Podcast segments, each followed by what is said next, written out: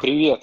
Ну, ты знаешь, сказать, чтобы я прям удивился, наверное, я так не могу. Но и с другой стороны, сказать, чтобы не удивился, тоже не могу. Поскольку мы росли в очень странное время, а, в 90-е, истории были разные. И от старших ребят во дворах я слышал какие-то истории пиздецовые, из разряда того, что где-то там а, на пятой площадке старое кресло а, стоматологическое унесли в подвал, и там они тусили, и как они там привязывали ОБЖшника, и его пиздили и трахали девок. Я не знаю, насколько это правда или неправда. Ну, в принципе, могу предположить, что и могло такое быть. Ну, а, конечно, вообще так себе. Я, конечно, охуеваю от того, что вот так это массово и так это беспардонно. Но единственный еще момент, что я задумался, а что ведь действительно с ними можно было делать? Я что-то даже, прикинь, не могу предположить. А как вот надо было ну, вот этот вопрос решать. У меня сразу, когда речь идет о решении этого вопроса, это все ситуации возникают какие-то фильмы в духе там «Учитель» или «Учитель на замену». Тогда, когда показывают какие-то школы немецкие или там в гетто где-то в Америке черные или во Франции, когда просто тоже сущий пиздец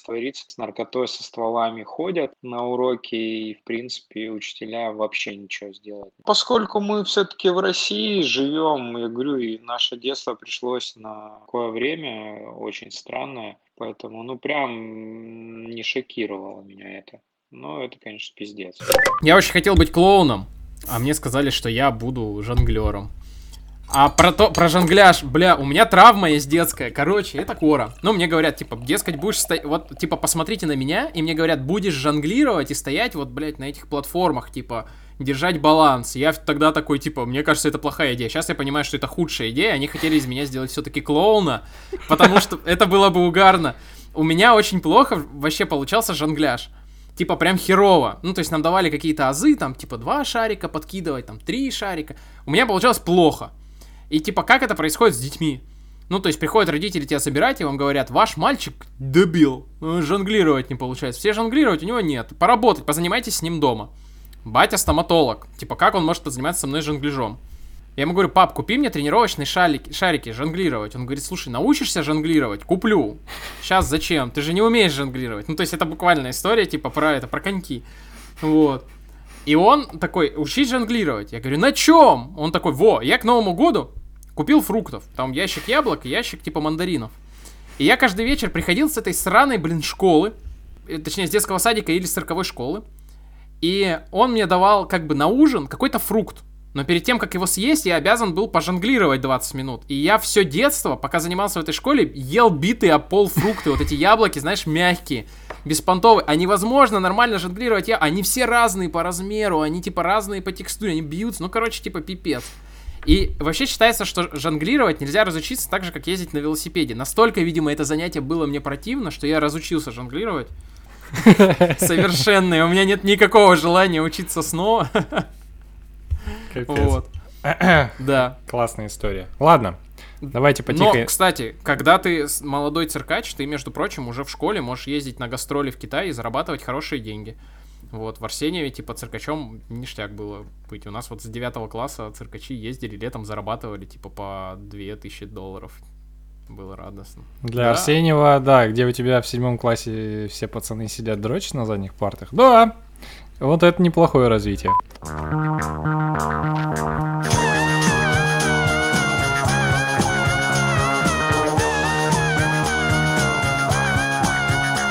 Ребята, привет, это «Легко, просто и подкаст», 18 выпуск. Это я сделал сейчас напоминание для Юры, потому что он э, упорно делает плюс один, когда мне присылает э, файлы. Сегодня мы позвали в гости Дашу Андрееву. Э, я правильно прочитал? Да. А, судя по описанию в телеграм-профиле, она про феминизм, секс, просвет, рациональное мышление, вот, а я ее знаю по ее каналу Project Management с любовью. И, и всякой ненавистью. И всякой ненавистью. Это мы любим, это про нас. Вот. Я э, тема, на которую я хочу сегодня поговорить, которая меня на самом деле волнует, это про осознанность и не точнее не так, несовместимость осознанности э, и безжалостного российского и украинского, я так понимаю, менеджмента. Вот. Э, эта тема всплыла два выпуска два выпуска назад в эпизоде, да, когда мы говорили про сон, и в какой-то момент вот разошел, зашел разговор про российский мен- менеджмент, и там история как раз была в том, что Серег, как там ты говорил, вы людей развиваете, но не сильно? Или, или... Это Юра, да, говорил, что... Ну, это нормальная тема, когда ты занимаешься какой-то про- программой развития, особенно внутри корпоративной, когда заказываешь. Заказывают и говорят, вы как бы с ними поработаете, вы их развиваете, но... Но не сильно, а то они вопросы не те начинают задавать. Ну и вообще мы говорили в ключе, что как бы все там менеджеры, может, и за, там, life-work balance, там, mindfulness и прочее, но как бы будут, мягко говоря, смотреть на тебя косо после того, как ты после обеда пойдешь 15 минут поспать, вот, помедитировать или еще что-то, тебе как бы скажут, что ты занимаешься чем-то не тем, иди лучше покури, а еще лучше поработай. Да, меня здесь триггерит на самом деле история в том, что мне не нравится относиться к людям как к инструментам. Благодаря предыдущему выпуску про школу я понял, что меня это триггерит э, и э, про чувство достоинства на самом деле. То есть, когда uh-huh. ты, ну, то есть, когда ты не считаешь человека дебилом, и ты надеешься на его какую-то осознанность. Но здесь диссонанс у меня какой возникает? То есть, с одной стороны, да, чем меньше человек тебе задает вопросов, тем больше управляемость. Ну, то есть, тем проще тебе там управлять каким-то отделом, наверное. Ну, вот я, кстати, с этим очень не согласна, что чем меньше вопросов, тем выше управляемость. У меня как бы обратный опыт. Обычно, э, ну, если человек не задает вопросов, то он действует как-то, как он понял, и это далеко не всегда так, как ты хотел, да, а вопросы, они позволяют синхронизироваться и действительно донести свою мысль до сотрудника. Вот, а с другой стороны, как бы осознанные ребята мне интереснее, потому что я понял, что у меня миссия, в принципе, про то, чтобы помогать людям становиться осознаннее, ну и самому себе. Мне так, блин, я не знаю, мне кажется, это как-то может спасти мир отчасти. Вот, но вопрос здесь как раз возникает в том, что когда люди становятся слишком осознанными для каких-то организаций, то э, они начинают увольняться и прочее. Ну, то есть у нас есть, э, мы из Хабаровска, ну, точнее, мы как uh-huh. все вот связаны с Хабаровском, и здесь ребята тоже знают, есть такой Саша Костюков, у него, он активный коуч, э, практикующий, и у них есть такой вот развивающий поход, кажется, называется проект. То есть, когда они едут все в... Коуч-поход. А? Коуч-поход, да. Когда они, когда они едут в какие-нибудь горы, в Непал и там еще куда-то, потом как это все... в книжке географ Глобус пропил? Ну, пример... Да, примерно, да. да. И потом они все такие возвращаются, и такие семьи рушатся, а, там потом люди с работы увольняются, и все такое. И ты вот, блин, ну это что-то. Да, это довольно забавно, что э, я я довольно долго работала дизайнеркой, потом свичнулась в проект менеджмент, и в процессе свитча я ходила на курсы, они были двухмесячные или трехмесячные, довольно серьезные, и в конце э, ребята, преподаватели, а их там несколько было, человек пять, говорят, ну что там, расскажите, что вы поняли за время курса, и у нас из группы в 10 человек, по-моему, трое такие, ну, я, короче, решила уволиться с работы. Ну да, ну то есть это прикольно для чувака, э, вот который для, сам, ну, для одного человека, а для компании это, наверное, не очень здорово. Не, конечно, нет. Но преподаватели очень удивились, они не ожидали такого эффекта, и мы у них была, были вторая группа, что ли. В первой ничего такого не было, а тут прям массовый исход случился. Э, вот, собственно, вопрос, э, как э, с этим диссонансом справиться вообще, можно ли с ним справиться? Можно ли помогать людям становиться осознаннее и при этом не развалить компанию? Если вот общий такой совсем вопрос брать. Блин, братан, ну, я просто, простите, я сразу веду прям такое ограничение. Во-первых, как бы, блин, а, есть условно креативные индустрии и прочее, где как бы берут таких сотрудников, которые должны что-то делать Uh, непонятное, делать какой-то мэджик или что-то там придумывать. Там, конечно, отношения немножко другие. Есть куча контор, в которых ты должен перекладывать бумажки, проводить операции или делать что-то такое квадратно-гнездовое, прикладное или там вообще там синим воротничком, да, быть. Вот, это первое. Второе, есть же организации коммерческие, да, а есть вот бюджетные. В России их достаточно много. Ну, то есть, прям до хрена. вот. А, и там вообще есть свой стайл какой-то управления и прочее. То есть, давайте тогда не будем говорить про условную компанию в вакууме, потому что там есть там Яндекс, Тинькофф, Mail, где мало того, что там все программисты, разработка там продуктов и прочее, там еще и коммерческий сектор, еще и как бы так, такой, где такая конкуренция за таланты, что, ну, там это просто доходит уже до какого-то абсурда, да, когда ублажают этих программистов, там, проектов и прочих, так уже, ну, что ты не понимаешь, кто на кого работает и кто кому пользу, да, приносит. Вот. А, я вот работаю в хардкорной организации, бюджетной, вот, в которой а, как бы все эти там аджайлы и вообще осознанность, она как бы, да, на полях, тут университет все-таки, там, меритократия и все такое, все готовы про это поддержать разговор, но на уровне управления все это манали. Вот, и считают, что это, типа, тут такая более армейская история, вот, что копать отсюда и до обеда.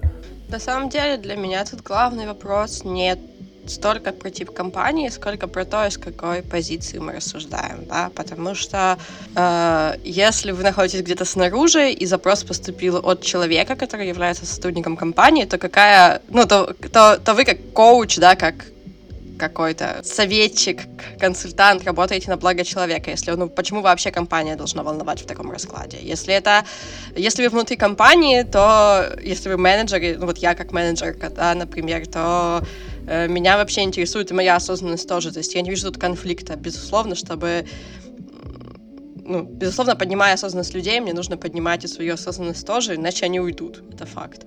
Если тут как бы самая такая противоречивая ситуация, это когда вы внешний консультант, тут приходит э, э, руководство компании и говорит, давай научи моих сотрудников, но только так, чтобы они у меня не уволились. Вот, но мне на самом деле да. кажется, что в этом случае нужно работать с заказчиком, потому что у нас очень распространенная история того, что руководителям кажется, что с ними все в порядке, и сейчас нужно только их подчиненным поработать над собой, и вот тогда-то они станут вторым гуглом, а на самом деле нет. Ну, то есть я в таких, в таких э, дискуссиях возвращаю запрос. Я говорю, окей, а почему ты считаешь, что с сотрудниками что-то не так? Я могу точно сказать, что это срабатывает не всегда мягко говоря. И тут стоит вопрос перед там коучем, консультантом или еще кем-то, он берет да. заказ. Ну, то есть ему как бы, да, ему деньги нужны или, или он готов рубиться за реальный результат.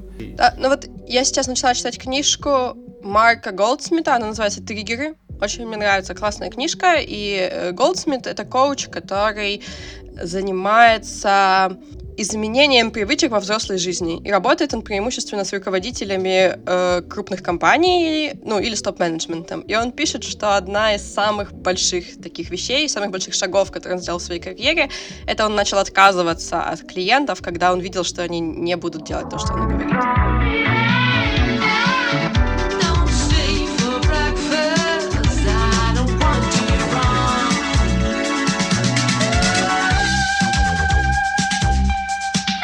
Меня есть, у меня есть некоторый опыт, ну, мы делаем же консалтовские проекты, когда мы помогаем компаниям чуть менять там коммуникации, процессы. И у меня есть несколько баек, ну, разных из этой части, когда вот про вовлечение руководителей вот в обсуждение проблем, да, которые в компании есть, в коммуникации, в культуре. У нас был такой случай, когда мы собрали стратсессию, руководство компании, там, руководители отделов, а, там, старшие сотрудники, и был собственник, он генеральный директор, он собственник. Стратсессия годовая, несколько там часов она длится, там полдня или день, я не помню. И там был блог, когда люди а, выкидывали свои вопросы, свои проблемы, по-честному обозначали какие-то проблемы, которые, как бы, по их мнению, мешают компании развиваться или там вырасти еще там ну, в какое-то, в какое-то значимое число в обороте. И там была очень такая странная ситуация, когда я просто к тому времени довольно близко общался с собственником. Здесь сессия, люди выписывают свои проблемы туда-сюда, и ему в какой-то момент нужно уезжать срочно, у него какое-то совещание, и он говорит, я уезжаю, я не могу дальше остаться, мне нужно ехать. Короче, он уехал на блоке, когда люди выкидывали, ну, выписывали свои проблемы, свои там, ну, как бы... А, скорее так, был потом вопрос, когда он уезжал, почему ничего не изменится? Вот мы сейчас нагенерировали идей, как что, ну, мы сгенерировали проблемы, которые мы видим, решение, что с этим можно делать. Потом был вопрос, а почему ничего не изменится, какие силы будут тормозить это. И там, ну, люди, в какой-то момент, когда он уехал, люди начали по-честному, там была одна из таких скромных-скромных карточек, на которой было написано, потому что он крупно, он ничего никому не отдаст. Ну, типа, не делегирует, не доверит, ну, типа того. В итоге э, собственник попросил, чтобы все карточки собрали, вот, э, после сессии, и отдали ему, короче, вот. И мы с ним потом разговаривали, я говорю, ну, вот люди там выкидывали ага, там, вот, ну, там, туда-сюда, вот люди рассказывали то все, все анонимно, понятно. И он такой, так, вот эта карточка такой, угу, угу. ладно, я разберусь, кто это написал. Типа, проходит две недели. Он, мы как-то встречаемся на общении, говорит, ты знаешь, я знаю, кто это написал, я по почерку выяснил, короче, кто это написал. Типа, я, я такой, ёб твою мать, блядь, чиним тут открытость, блядь, и доверие в компании. Так он, короче, нашел человека, который написал это на карточке. И уволил? В итоге, по-моему, это... Да, ну спустя какое-то время. Да. Но, но это не прям, это, это не прям, это не прям вот последствия было. Но в целом сам факт, что как бы э, сама идея, когда ты какие-то такие зерна вкидываешь дискуссии круглого стола, когда все наравне, когда все как-то вовлекаются, да, и потом он, блядь, делает вот так, короче. Я найду, да, ну ага, так, я найду, кто это, ага, так, так, так. У меня в опыте, ну то есть я сейчас работаю на фрилансе, так с 2014 года, типа, индивидуальный предприниматель, а до этого, сколько я не работал в компаниях, там никогда не было позиции, что типа осознанность э, и понимание там своих прав это классно. И наоборот, если ты не знаешь, сколько, например, там тебе положено отпуска там и как его там выплачивать и какие-то такие вещи, то это было здорово, потому что ты чем меньше ты задавал вопросов, тем было э, ну легче с тобой управлять. И это прям, а ну... В чем проблема? В чем противоречие? Просто вот мы сейчас как бы говорим, вообще там, давайте, ладно, там хрен с ним, осознанность там моя, это вообще моя проблема. Ну, то есть там, как я ее там, ну, то есть никого на самом деле в организации не волнует, как у меня со здоровьем. Ну, то есть правда. Вот, то есть всем похер. И почему-то никто, ну, про это вопрос не задает. Да, а вот тут то же самое там со здоровьем или там с ментальным здоровьем. Всем все равно, что тебя там панические атаки преследуют, там в туалете раз в час запираешься и там иногда из дома выйти не можешь. Блин, твоему работодателю не важно, кто это, важно, чтобы ты работал. Так это же так не работает. Желательно. И когда ты стрим... 17 часов в день. Ну, вот. Ну. Желательно, чтобы ты как бы денег не просил. Вообще, канарейку за копейку, чтобы пела и не ела, да? Вопросов не задавали. Это нормальное стремление. Почему любой? Да? То есть лю- любого работодателя... Не, не, не, по- подожди. Любой работодатель к этому как бы стремится ну, осознанно или неосознанно, там, может быть, кто-то там станет какие-то там границы или прочее. То есть, если ты скажешь, вот тебе армия, а, как бы, людей, которые будут хорошо выполнять задачи, там, скелеты, короче. Пришли некроманты, оживили армию скелетов, они могут, короче, делать что угодно, не спать, не есть, вот ты можешь либо с ними работать, либо оставить вот этих своих замечательных, которых ты все любишь. Ну, как бы со временем, я думаю, что значительная часть работодателей перейдет на них. То есть это нормальное желание капиталиста, эксплуататора и прочее. Ну, то есть это норм. В этом плане а, там проблемы индейца шерифа не ебут, да? То, что Нет, ну, кто-то я из прям очень не решил согласна. там работать над своей осознанностью или, не дай бог, причинять добро другим людям и там, я не знаю, заниматься их развитием или прочее, это, ну, как бы... Это все морковки, которые нужны, чтобы удерживать или привлекать других людей. Вот в чем, ну, моя позиция, что, блин, чувак, у которого ты работаешь, делает так, чтобы ты либо выполнял какие-то показатели, чтобы он там дальше рос, либо так, чтобы у него было больше бабла. Все. Желательно, чтобы он меньше там отвлекался на какие-то там твои, короче, загоны. Все. Да, я здесь буду поддерживать Сережу, потому что, ну, у меня есть некоторый свой опыт управления, я собственник бизнеса, и я общаюсь с клиентами как консультант, и где-то довольно близко, и я и так скажу, люди не любят людей, ну, в смысле, управленцы не любят людей, не хотят с ними общаться. Собственники бизнеса часто ненавидят людей, которые у них работают, они хотят, не хотят их видеть. Так, к сожалению, блядь, устроено. Ну, то есть я ничего с этим не могу поделать. Нет, ну, это два разных вопроса, как, как, как оно обычно бывает и как оно наиболее эффективно. То есть тут э, даже, насколько я знаю, даже в продвинутых армиях уже топят за осознанность и за то, что люди должны брать ответственность, вот это все. То есть если уже даже, если уже даже армия, короче, сдалась, то, то куда уже бизнес? Я, можно, и вот у меня есть просто, у меня пример есть, который я довольно часто привожу и когда mm-hmm. сессии веду, и в работе. А, в любой армии есть тактические группы и спецназ.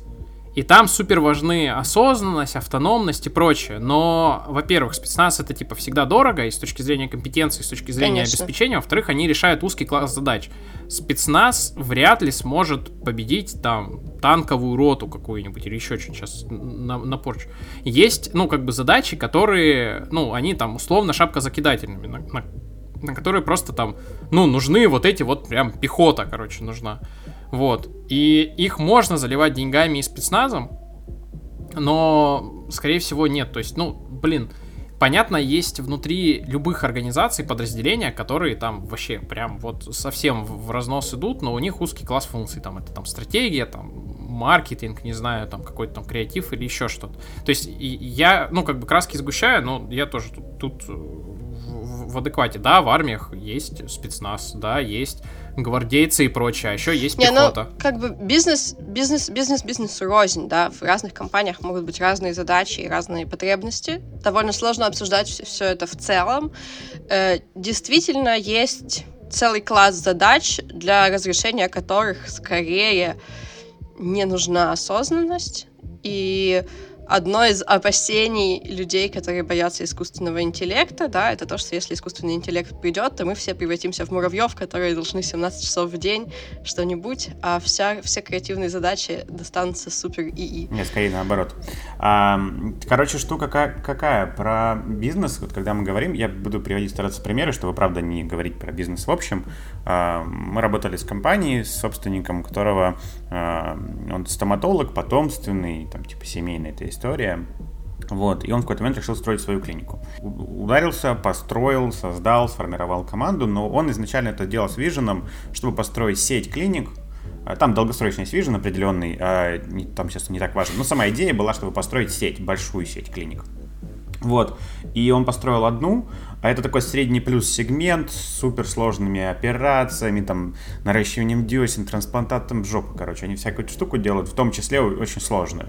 Хирургические всякие микрос- под микроскопом операции делают и всякое такое. И сейчас он открывает вторую клинику, он долго там, он отучился в Стокгольмской школе экономики под этот проект, специально получил еще менеджерское образование, чтобы сделать, ну, некий такой стратегический уже шаг. И он построил клинику, которая очень любопытно сделана. Я, ну, когда строил, я думаю, блин, что, вторая стоматология, ну, все понятно. Он все носился и говорил, будет голубой океан, будет голубой океан. Я такой, что там ты делаешь такое? Открывает клинику, рассказывает. Короче, там типа 8 процедур всего профилактических, а, и очень много построено на контроле, на том, что пациент может все контролировать. Они сделали мобильное приложение, в котором пациент видит все, как происходит пла- план лечения, какие дальше процедуры, сколько это стоит, и все-все-все такое. И там одна часть есть про клиентов, м, сейчас не так нужна. Скорее вторая про, я говорю, а, а почему выбрали вот эти 8 процедур? Конкретно вот эти 8, все, очень жесткий пакет услуг в стоматологии. И он говорит, что эти 8 процедур здесь э, типа evidence-based, э, типа научно доказанный успех 98% этой процедуры. И э, это протокольные процедуры, которые мы можем масштабировать. Вот и все. И, и здесь мы четко закатываем все в протокол, вот, и типа вот это может, может скейлиться. И нам надо вот так, потому что у него очень высокие стандарты, он жуткий перфекционист в плане медицины, и он со своим требованием высоким, он может вот так сделать, и типа в жопу всю осознанность, типа говорит, мы просто можем э, быстро, эффективно учить людей по процедуре, по протоколу работать, и типа будет классно, и будет бизнес. Я не вижу тут противоречия с осознанностью на самом деле. Мне кажется, что мы к осознанности примешиваем сейчас какие-то вещи, которые на самом деле не являются... Ну, типа, часто люди говорят, что осознанность — это там про ну, про какой-то креатив, да, вот про что-то сложное, что вот осознанный человек, он не будет работать на такой, типа, monkey job работе, где нужно делать что-то по протоколу. Я не понимаю, почему. Осознанность — это про понимание своих потребностей и своих, э, типа, ну, слабых и сильных сторон.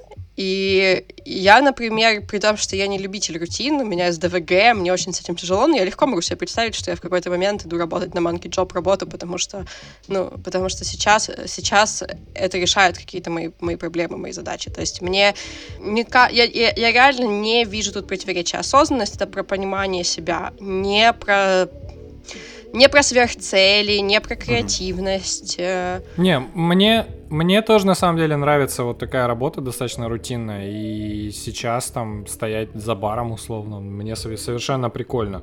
При том, что ты не производишь ничего креативного. Я наоборот устал писать статьи, mm-hmm. разрабатывать концепции, а здесь достаточно все просто и прикольно, когда у тебя есть возможность это сочетать. А. Можно я с, с, в этом плане э, разовью? Конечно. У нас постановка какая? Как э, сочетать все эти стремления к, осозн... осозн... к осознанности с бессмысленным и беспощадким э, русским да, менеджментом, да. да, и жестокой реальностью. То есть есть э, целая, ну, то есть парадигма, огромное выстраивание ну, про процессов, э, да, и вот как раз там рутинных процедур э, через позицию осознанного отношения к своей рабочей, ну, к своей работе, да, это там все вот эти там кайдзены, да, тойоты, там вообще э, все там гастевские истории про организацию труда и прочее, они на самом деле про осознанность.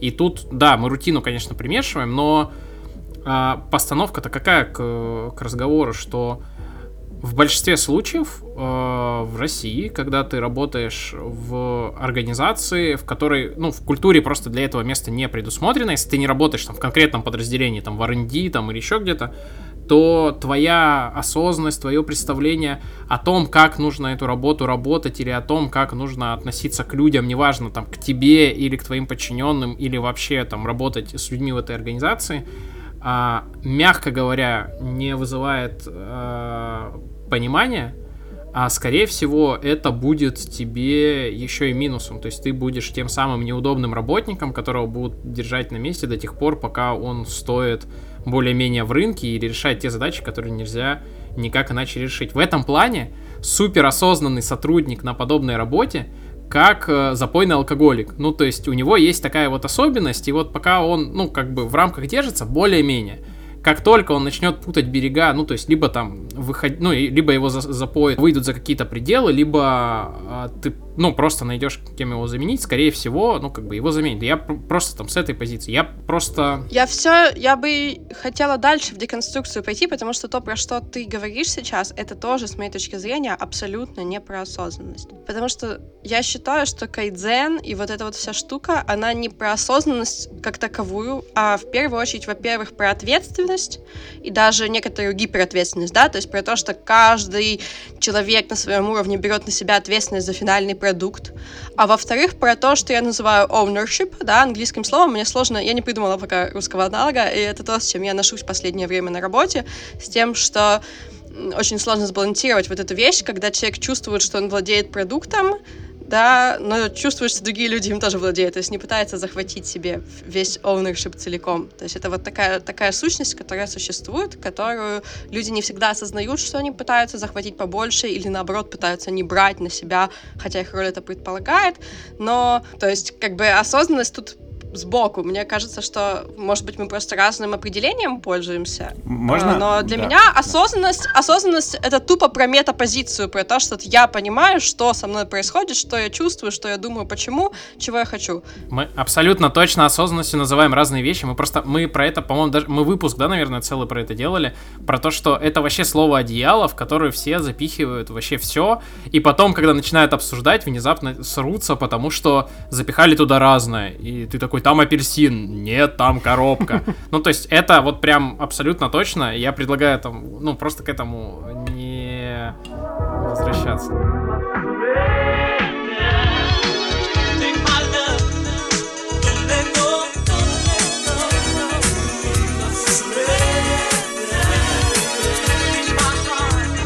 Я хотел вот что сделать. Я хотел некий такой shift сделать а, и больше поговорить не об том, как там что совмещать каким-то там людям, вот, а скорее попробовать поговорить о вообще нашем, вот нас четверых, отношении к работе, и, может быть, потом выйти в мета и посмотреть в целом, как мы, как люди, относимся к работе, к ее месту, к жизни, в жизни. Угу. Я приведу пример и начну с себя просто.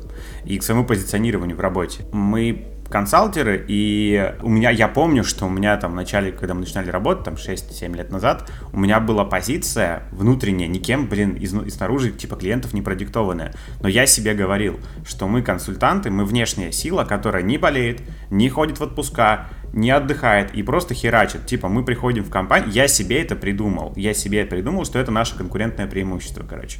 И мы реально, типа, просто херачили, просто безостановочно.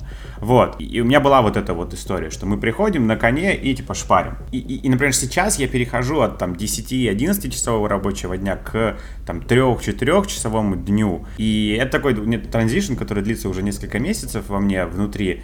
И я тут недавно ходил на философский кружок, э, он который как раз был посвящен, тем была работа, вообще, на место работы. И там был такой прикольный вопрос, типа, а как мы называем человека, который не ставит работу главным приоритетом в своей жизни? Флайнер.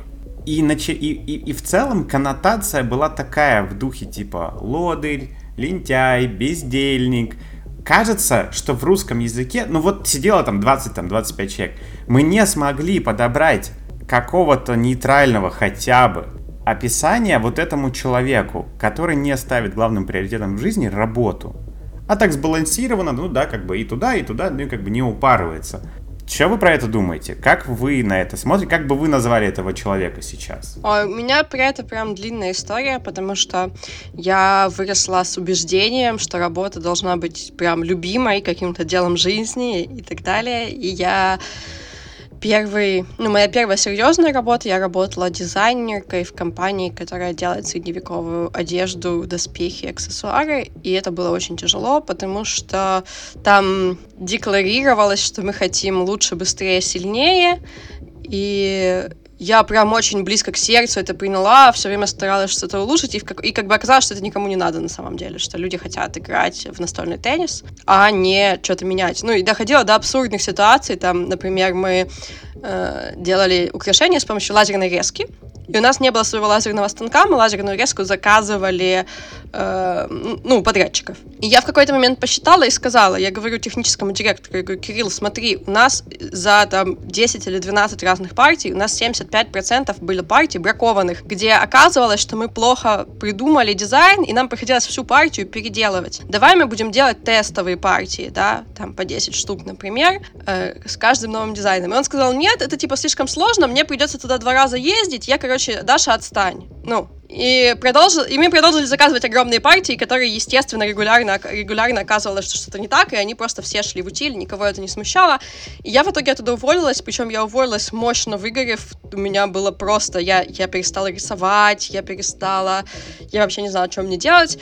Я свичнулась в Project Manager, Management, потому что я ну, на той работе доросла до тимлида, и это вроде как-то мне подходило, и была возможность свичнуться. И, ну, и у меня было желание вообще больше никогда не любить свою работу, типа, ни за что не буду работать на работе, которая мне нравится, потому что это как созависимые отношения, да, ты туда слишком много вкладываешь, и оно не возвращается. И после этого я несколько э, лет работала, я успела поработать на скольки, на трех, по-моему, разных работах, э, в которых ну, раз, там разные были истории с разным балансом, но меня, типа, не перло, и стало ясно, что если меня вообще не прет, то мне тоже как-то тяжело, что, типа, я не могу делать, например, э, не могу быть проект менеджментом на проекте, который делает приложение для айфона с виртуальной реальностью, криптовалютой и еще какой-то херней, которая, ну, при которой ты сразу понимаешь, что ребята хотят поднять деньги на первом круге инвестиций, и дальше ничего не будет. Их ничего не волнует, кроме того, чтобы инвесторы им дали денег. я поняла, что это тоже не моя история, что я вот так не могу. И сейчас я работаю в студии Propellers, мы анимационная студия, делаем мультики, и вот тут я чувствую, что у меня есть хороший баланс на самом деле. Что, с одной стороны, мне не безразлична моя работа, мне нравится ее делать, я там к ней привязана достаточно сильно, я беспокоюсь о судьбе компании, а с другой стороны, ну, я типа по ночам сплю спокойно, не просыпаюсь в 3 часа ночи с мыслью что-нибудь улучшить срочно. И, ну, в целом, я не чувствую, что моя работа меня определяет, да, когда я уволилась из вот этой средневековой компании, у меня просто было ощущение, что вообще все рухнуло, то есть я настолько сильно была к ней привязана, что то, что эта работа закончилась, это забрало как бы часть моей идентичности схлопнулась, да, и я вот больше не хочу никогда в такую ситуацию попадать, где я, где моя идентичность построена на моей работе, и то, что я решаю уволиться, или то, что меня увольняют, ну, типа, это конец света какой-то. Где нужно заново искать себя и пытаться понять, кто ты вообще что ты хочешь делать. У австралийцев они знамениты тем, что у них довольно национальная такая черта, это вот выстроенный work and life balance, они работают, ну, типа там... Ну, у меня просто знакомый, который переехал туда, он снял дом и заехал туда в пятницу, и, типа, там не было отопления или что-то такое еще не было подключено. И время, типа, 3 часа дня он звонит в компанию, которая этим занимается. Они говорят, да не, мы уже ушли. В смысле, ну, типа, приедете, у меня отопления нет. Ну, блядь, нет, чувак, типа, до понедельника. Ну, не, все, work and life. Ну, типа, мы, типа, ну, мы серфить, все, до свидос. И он говорит, и вся страна такая. Ты поначалу, типа, бесишься, ну, потому что мы же страна русские, страна таких подвигов, короче. Такой аврально, за, аврально застойный менеджмент у нас же. И, э, ну, как бы, и ты сначала бесишься, потом такой на, в общем, вайбе живешь и такой, типа, о, прикольно. Ну, как бы вся страна такая, да, в жопу, 5 вечера, до свидос. И, типа, там это не является зазорным. Тебе и не говорят, Да, как бы, классно. что, типа, блядь, начальник сидит, все сидим. Ну, вот это вот уже классная история, когда руководитель, который работает до 9, и часто сотрудники боятся уходить раньше, им стрёмно, потому что... А вообще это очень сильно связано со, со школой. Нет, не, с- не с- Все связано со школой, с Звонок для родителями. учителя. Все связано со школой и с родителями. Ну да, то есть это школа, и вот эту шту- историю... Нет, кроме школы и родителей еще виноваты капитализм и патриархат. Подожди, подожди, подожди, про этот, про то, что сидят. Я знаю несколько организаций, в которых а, людей не повышают и не выплачивают им премии, если они не приезжают на работу в субботу или не остаются до вечера. Ну, то есть это прям выстроено, то есть это, это прям... Причем самое, самое смешное, что вот в Арсеньеве есть завод, не буду говорить какой, их там несколько. Это завод огромный, там десятки тысяч людей работают, ты приезжаешь туда в субботу, конвейер нахрен стоит, ты ничего там не можешь делать. Чё ты туда приехал? Они приезжают туда в шахматы играть, бумажки перекладывать и прочее. Ну, то есть, но как бы просто, да, там получать премии и повышение иногда это прям культура.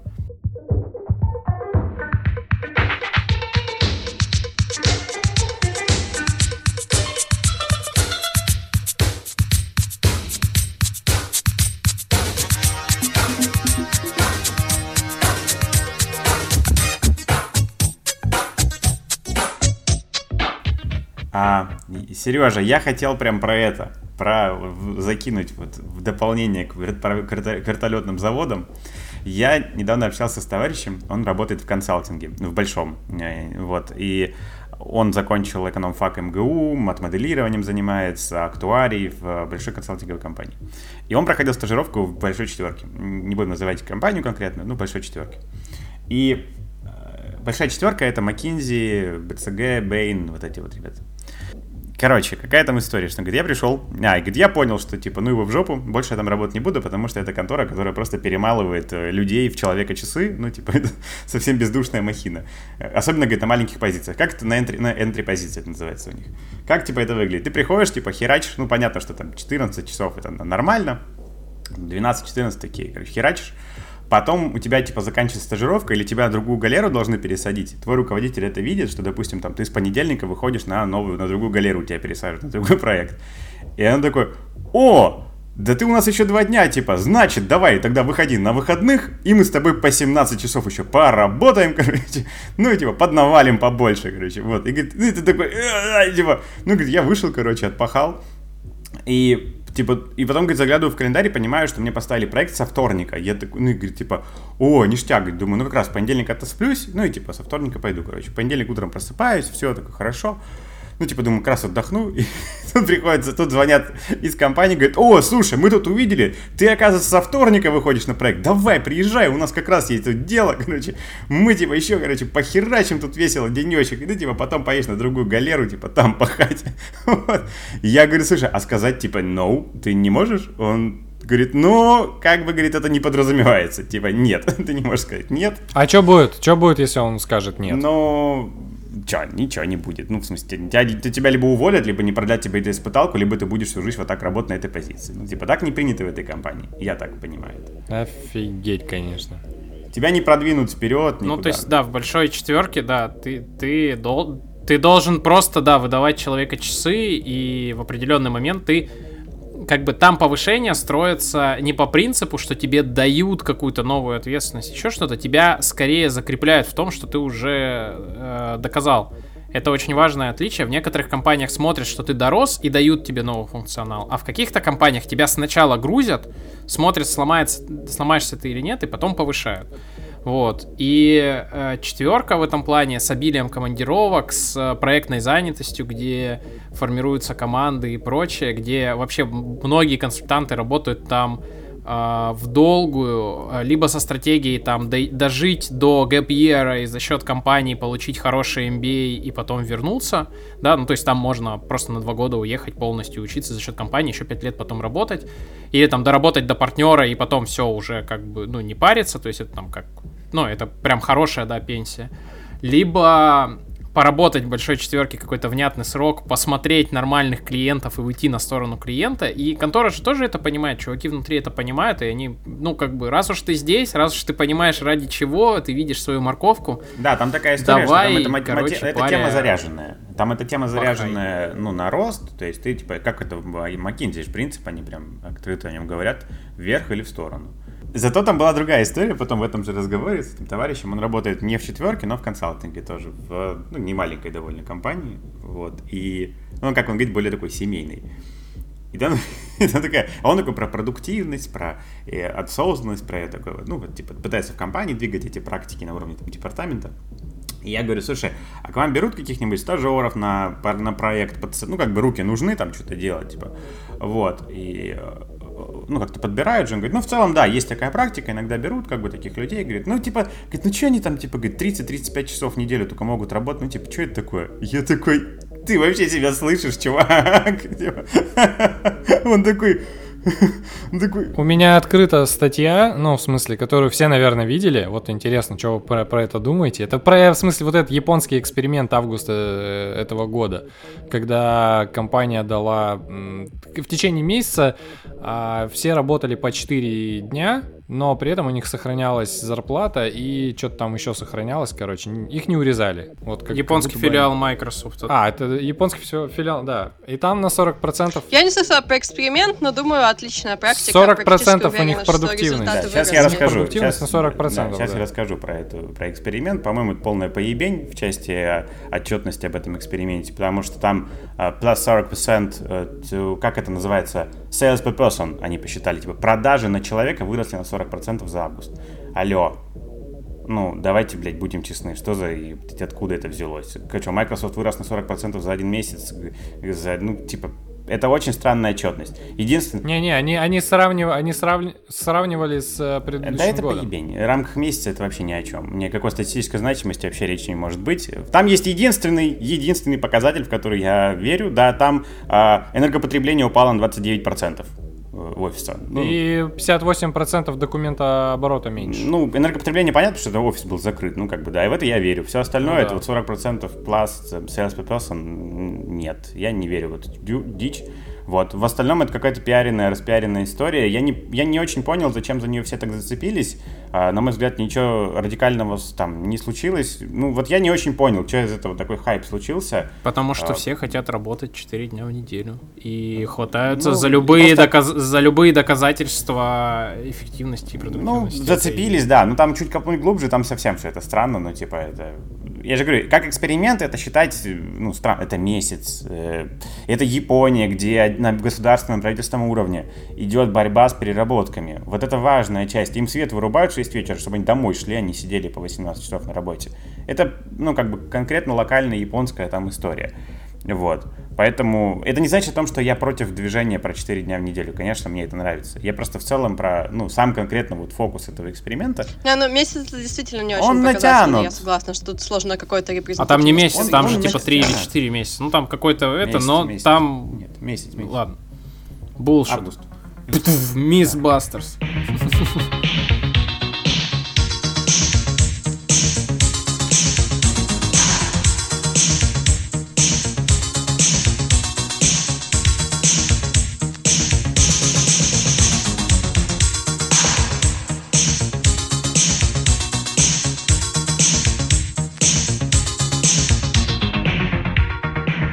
Серега, рас- расскажи про свое отношение к работе. А, Отвечай на вопрос А, Юры. Блин, а ты, кстати, вопрос задал, я понял, что я не знаю, ну, то есть, как, как артикулировать свое отношение к работе. Я вообще я вот апологет, я работал на херовых прям работах, я типа делал там, был пиццеристом, был водоносом, типа как какие-то там сраные прям джуниорские позиции, где ты доедаешь говно мелкой ложкой, то есть это было, это все было, ну, с позиции как бы временно, понятно, ну, то есть перебиться, но какие-то серьезные там свои активности я, ну, у меня не было такого, м-м, пошел на работу, я человек увлекающийся, и вот как бы я очень много времени посвящаю там какому-то там профессиональному росту, там что-то читать, там как-то вот вовлекаться и прочее.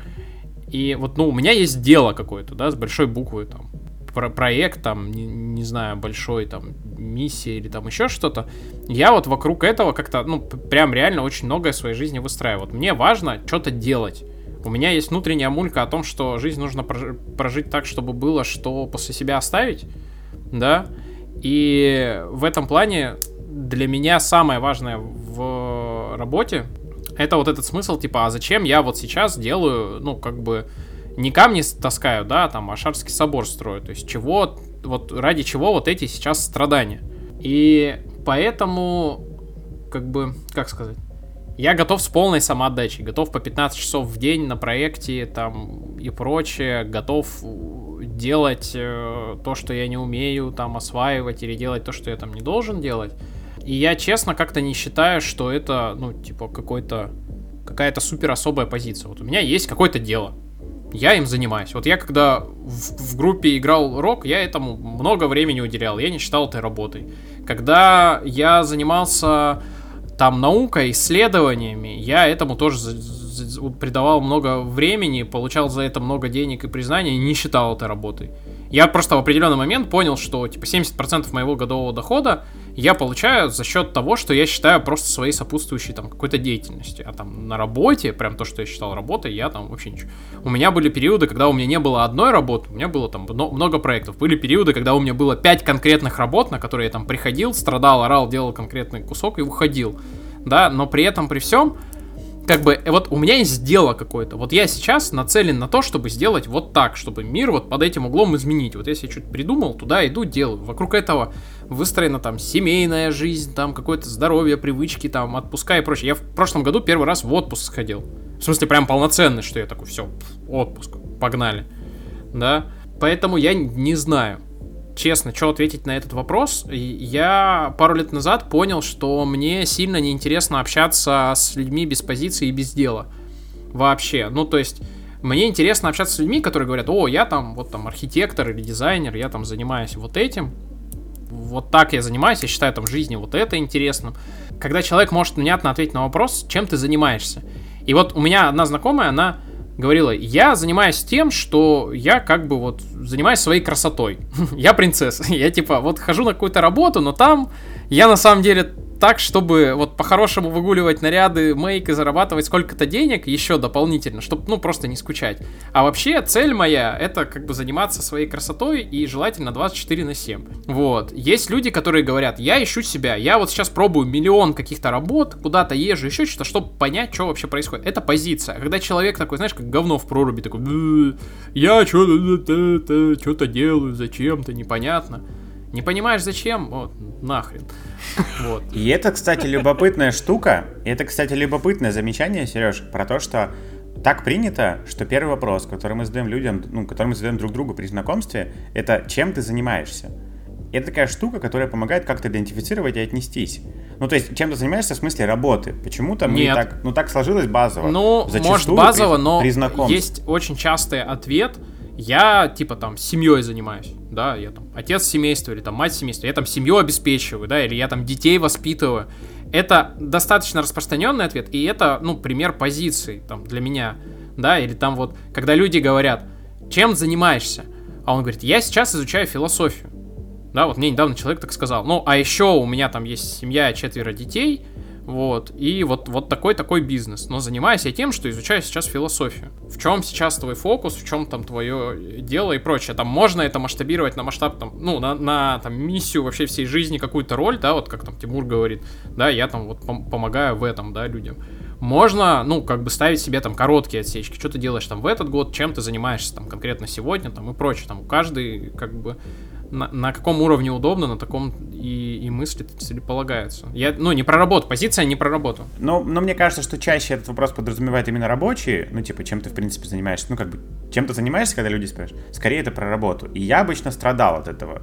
Типа, я не понимал, как описать то, что я Братан, делаю, и, типа, блядь. В Арсеньеве типа, спрашивали, блядь. кто ты по жизни будешь? Каким воздухом дышишь? Куда ты по жизни двигаешься? Да. И вот, вот это, это как Стремишься бы, это с детства, понимаешь, такая позиционность. Типа, там, если ты в логику субъектную не попал, тебе сразу в жбан. Понимаешь? А когда ты школьник, у тебя нет работы, тебе нечем прикрыться. Как бы понятно, ты в школе учишься, ты по жизни кто? Фак. Вот, это, это мои первые шаги к системе мыследеятельностной логики, понимаешь, схеме акта деятельности. Они произошли во дворе. Ну, короче, попытался поумничать, но Сережа все спустил на...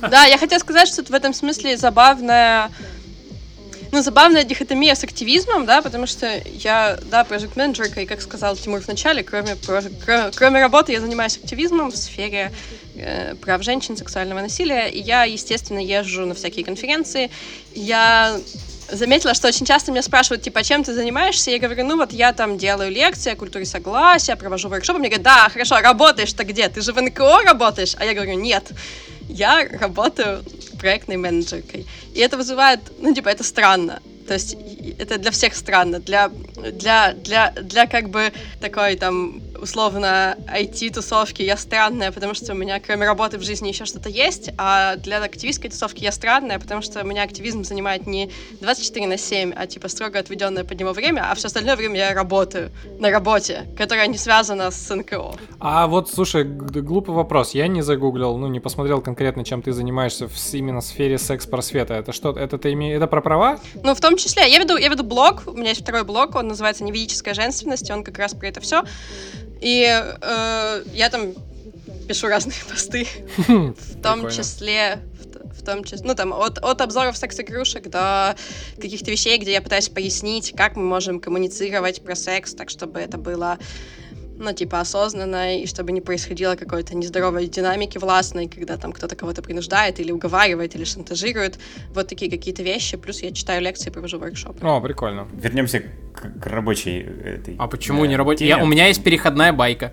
У меня... Давай, давай. У меня есть э, коллега, она работает в моем центре. Она в определенный момент осознала себя, э, что она психолог, вот, и хочет заниматься вопросами гендерного равенства, и, собственно, начала с первого курса учиться на психологии, на бакалавриат.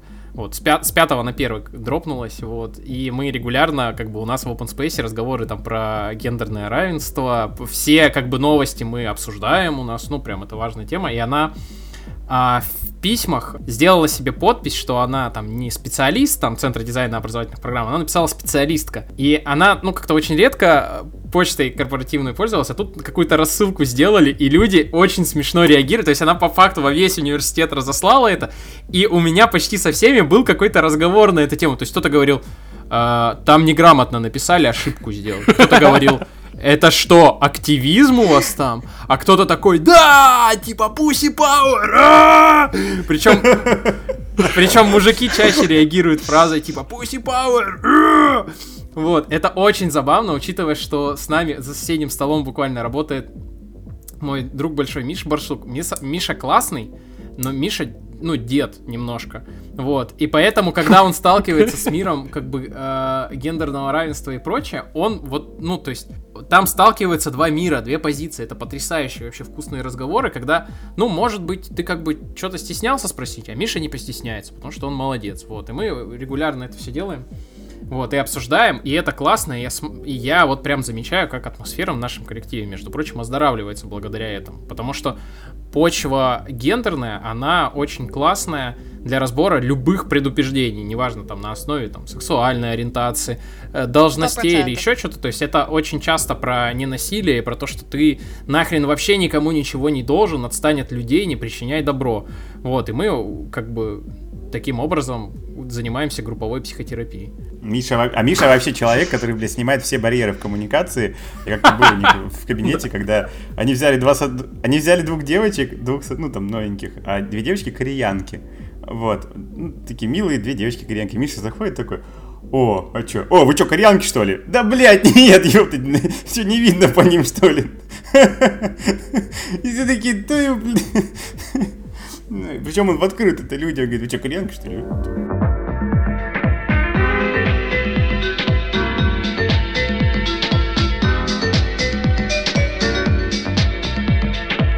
И ладно, подытожу тогда ответ на вопрос э, Юры, потому что я на него не ответил. И ребята, собственно, абсолютно выразили мою позицию, потому что я тоже сейчас сидел, думал и понял, что всем, чем я сейчас занимаюсь, это какая-то просто деятельность. То есть я не могу сказать, что я там чем-то конкретно зарабатываю деньги, а чем-то нет. Для меня в какой-то...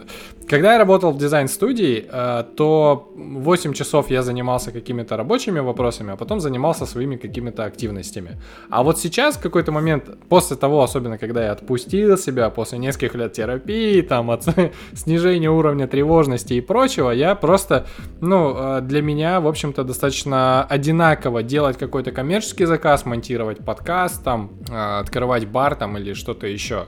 Вот, и это круто, и я, Юр, не могу ответить на твой вопрос, как называется человек, который... Э, который... Как, как, как там ты, как ты сформулировал? Там тонкая формулировка как называется, как мы называем человека, который не ставит работу главным приоритетом в своей жизни? Вот я не могу на него ответить, потому что, во-первых, я не понимаю, что такое работа сейчас у меня. Во-вторых, я прям, у меня нет никаких вариантов даже, как этого человека назвать. Да, я как раз хотела подчеркнуть, что в разговорах, что тут есть момент с определением работы, что большинство людей, когда говорит, говорят про работу, определяют работу через то, что тебе дают за это деньги. А, между прочим, есть определение работы, а, противоположное в некотором роде, как что-то, как некоторая совершаемая полезная деятельность, да, которая может пересекаться или нет. И у нас сейчас большинство людей, если ты сидишь на попе ровно и тебе задают за это деньги, то это работа.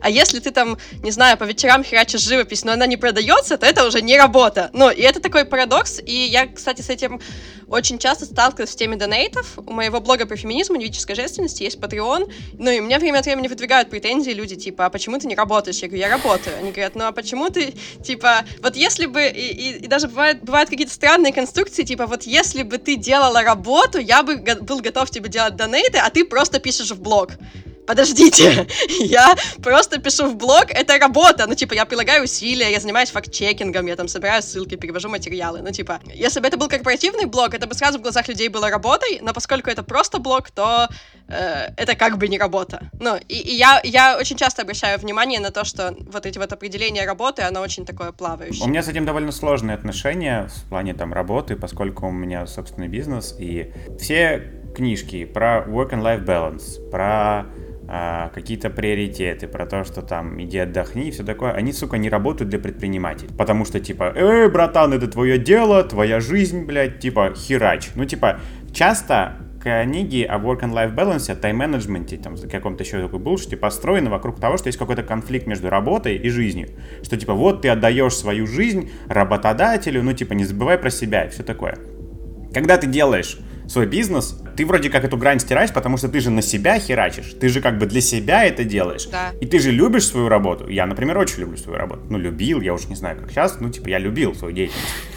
А, я готов про это говорить, про свое отношение к работе сейчас. Вот там начинается, сука, очень скользкая дорожка, потому что все эти методики, все эти советы к чертям летят, потому что ты же делаешь свое, свое, ты же не на дядю, на себя. Да, но тут мы, тут мы, собственно, возвращаемся к теме осознанности. Действительно, большинство советов про work and life balance, они про то, чтобы снять с себя лишнюю ответственность. Типа, чувак, ты не владеешь этой корпорацией, ты за нее не отвечаешь, да, расслабься, займись. Да, да, но на самом деле, на самом деле, если мы говорим про осознанность, то мне кажется важным что отдых — это на самом деле не только про то, чтобы не брать на себя лишнюю ответственность, но это про то, чтобы осознавать себя, то, как устроен твой организм, как он работает, и что для тебя лучше. То есть я, например, не думаю про work and life balance именно как, то я не провожу границу, где вот у меня есть работа, за которую я получаю деньги, а есть все остальное. Я скорее провожу границу, что вот у меня есть э, вещи, которые требуют от меня серьезного умственного напряжения, и сюда относится и моя работа, и мой блог, блог и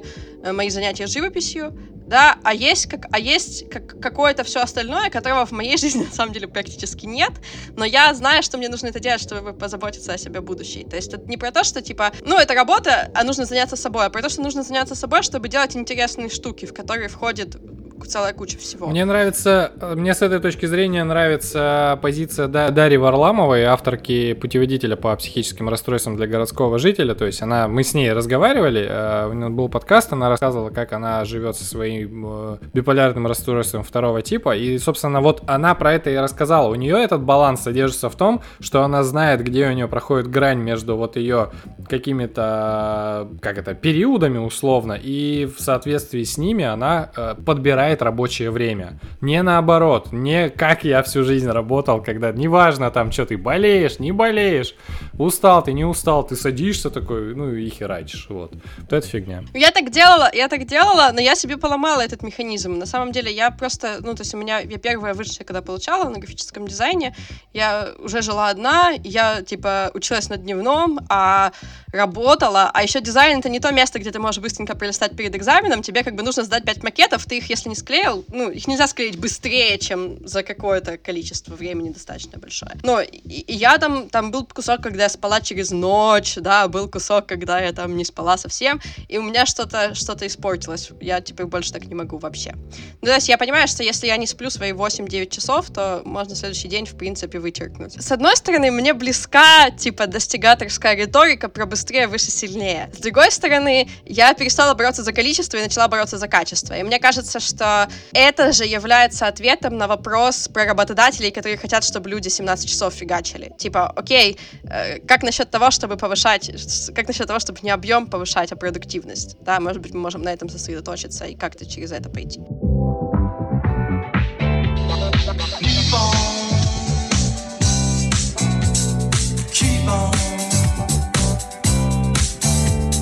Reach and touch until you find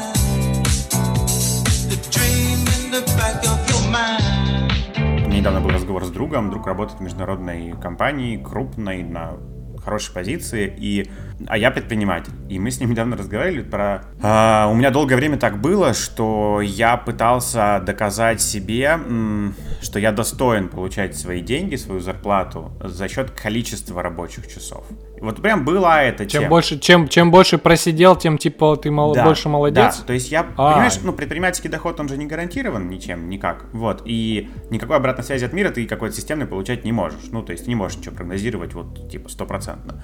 И ты пытаешься за счет каких-то конструкций, я пытался за счет каких-то конструкций себе э, вот эту линию да выпрямить, что я точно получу в конце денежку в конце месяца. Я себе, ну я себе долгое время, там 6 лет, наверное, я себе это обосновывал через то, что я много работал работаю, значит, я достоин в конце получить зарплату. И это довольно, оглядываясь назад, понимаю, что это довольно такая изматывающая история, потому что, правда, у меня были, это, это долго длилось, когда там, типа, 6 вечера, дела все сделаны. Он такой, ну нет, не, не, домой нет. Часов до 8 посидим, чуть еще поковыряемся. С 6 до 7 просто тупешь, мозг вообще не варит.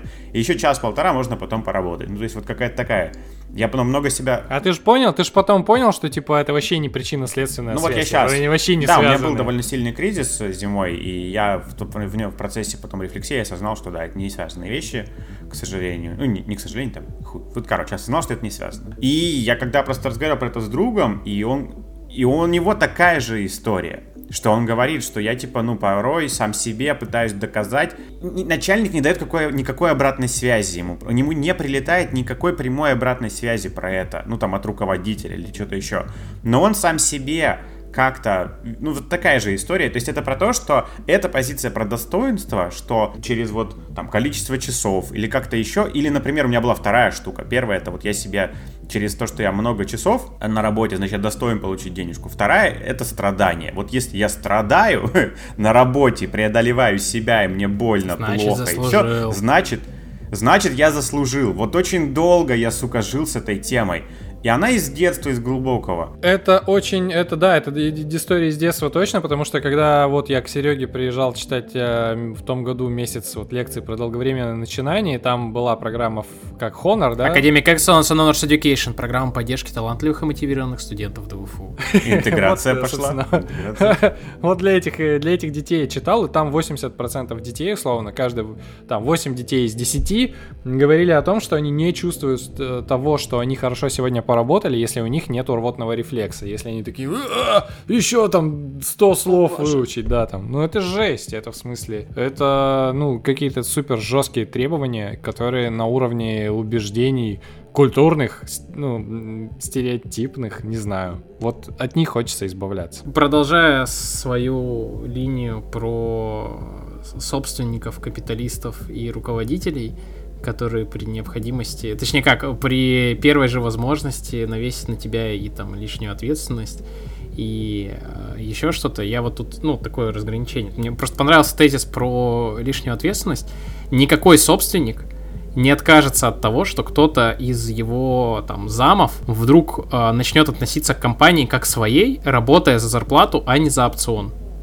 Это же касается, например, там, директора департамента, который э, осознает, что его зам э, вдруг решил, что он отвечает за всю работу этого департамента, да, то есть никто не откажется от этого, если человек, ну, как бы... Это очень спорно, потому что, потому что когда человек берет ответственность, он, ну, типа, у ответ... обратная сторона ответственности — это власть. Да, очень часто, моя психотерапевт мне говорит, что очень часто гиперответственность, я склонна к гиперответственности, это попытка захватить больше власти и больше контроля. И люди это чувствуют, и когда, то есть, когда человек больше делает за те же деньги, это, с одной стороны, приятно, с другой стороны, когда человек начинает относиться к компании как к своей, он начинает хотеть принимать решения.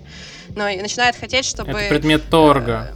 Э, эти решения выполнялись, и чтобы все это росло куда-то, куда ему важно, да, и это именно то, на чем я, короче, обожглась в этой своей средневековой компании, а мне там, ну, типа, меня там долго, меня там мощную морковку подвесили на палочке, мне там обещали и проценты, и опционы, все на свете, эм, но как бы никого, короче, я поверила в эти обещания и впряглась, и это никого не обрадовало, то есть тут фокус даже не в том, что это меня не обрадовало, а в том, что собственника это тоже ни хрена вообще не обрадовало, потому что я хотела чтобы всех, чтобы все работали, как я, а все вообще не собирались работать. У меня такая же есть похожая история, на самом деле, из... Не буду называть эту студию, в которой я работал, но в какой-то момент я тоже почувствовал, что я супер осознанный чувак, начал писать обратную связь каждую неделю, там, типа, вот, ребята, по нашему отделу, смотрите, что происходит, а давайте что-нибудь сделаем. А владелец всей этой компании, он, он приходил в какой-то момент, мне так показалось, что он выучил вообще э, НЛП какое-то, то есть он ходил, трогал людей, говорил, как, типа, показывал, какие дали впереди нас всех ждут, как все здорово и классно. Но в тот момент, когда я ему начинал давать вот такую связь, которую он не просил, то есть его прям супер сильно выбешивало, и в итоге, ну, то есть... Меня я закончить хочу свой тезис, это была только первая часть. Это был только сетап. Ну, то есть, э, первое, да, это то, что если вдруг кто-то решил взять у тебя ответственность, при том, что не получает за это власти, свободы, автономии, вознаграждения, еще что-то, вряд ли кто-то откажется. Ну, то есть, ну, хочешь, на, ну, что, какая разница, бери. Особенно, если ты собственник. То есть ты собственник, только ты можешь что-то от компании отдать, все остальное предмет торга. Человек говорит, я несу за тебя ответственность. Ну ладно, не неси, отдавай. Спасибо, что пронес. Да, и тут мы переходим на вторую, собственно, на второй тезис, в том, что когда ты работник в компании, когда ты не собственник, не совладелец и еще что-то, помни о том, что ты для собственника или для руководителя как корова для фермера. Он будет тебе делать массаж, включать классическую музыку и кормить тебе зерновым откормом, пока ты даешь нужное молоко или, может быть, мясо.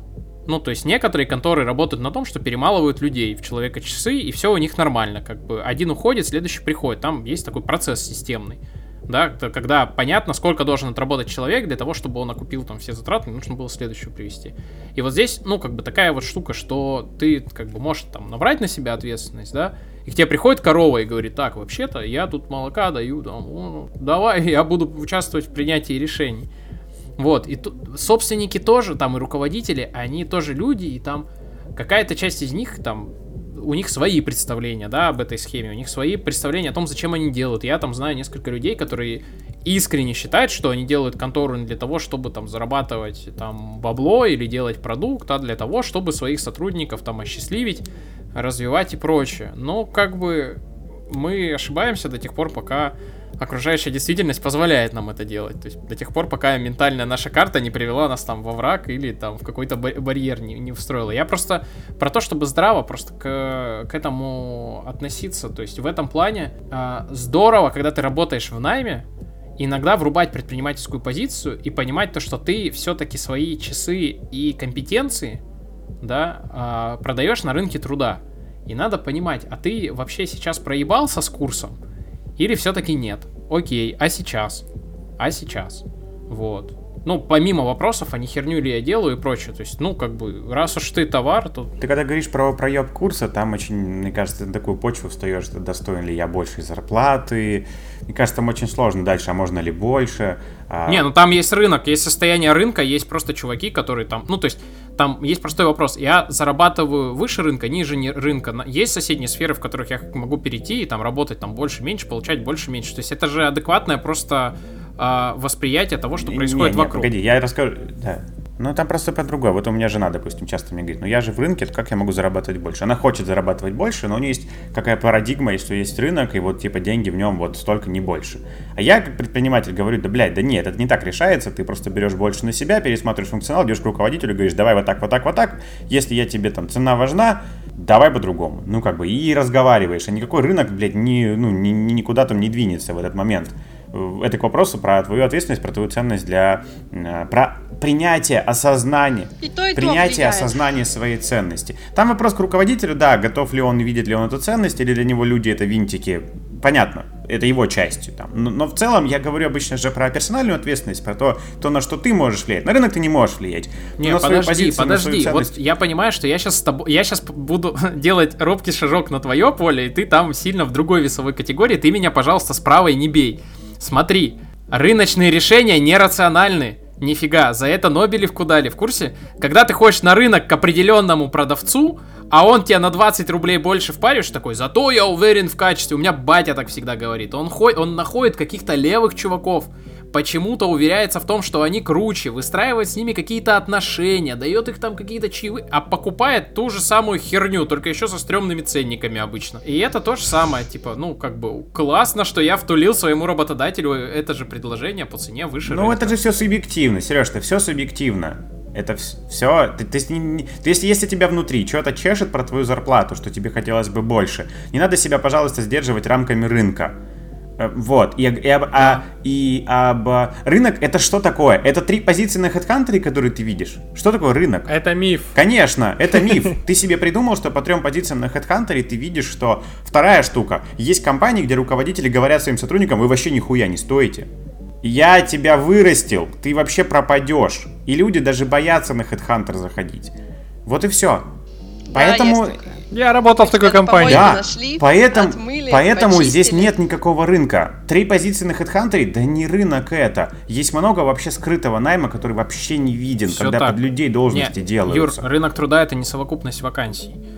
Ну, то есть... Ну, а, ну понятно. Ну, ты когда... Мы, вот, вот я с женой когда говорю, он говорит, вот есть рынок. Ну, что это ее рынок? Это она услышала от трех коллег их зарплаты, может быть, увидела. На HeadHunter три вакансии посмотрела. Ну, а дальше это ее додумки. Нет, но то, что ты говоришь, это то, что ты говоришь, что у твоей жены недостаточно данных, чтобы делать правильные суждения о рынке. Но рынок существует, и он, безусловно, влияет да. на цены и так далее. Да. И это как бы довольно хреновая система, в которой мы все живем. Мне, например, Понятно. не очень ну... нравится. И я ну, типа, уже, то есть я время от времени чувствую, типа, стыд, да, за то, что я как бы... Ну, за то, что существующая система, она играет на руку мне, не играет на руку многим другим людям. Я научилась ее использовать, замечательно, но хочется немножко социальной справедливости.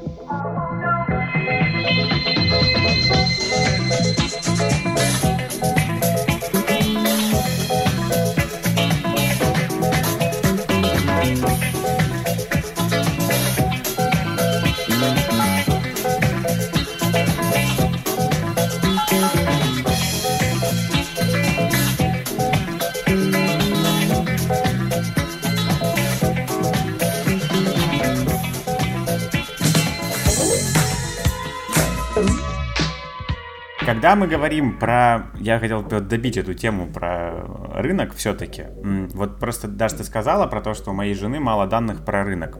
Ну, в моем представлении ни у кого нет полных данных о рынке, и все все равно субъективны, что бы ты там ни делал. Это то, что ты сейчас, то, что ты сейчас говоришь, называется софизм серого. Э, это то, то, что рационалисты так называют. Да? То есть ты говоришь, поскольку у нас все равно нет неполных... Поскольку наши данные все равно неполные, то, все, то ты как бы делаешь из этого вывод, что все данные одинаково неточные, из них нельзя сделать вывод. Это неправильно. Да, полных данных ни у кого нет, но у разных людей есть разный объем данных, более точные или менее точных, которые являются разным весом байесовского свидетельства.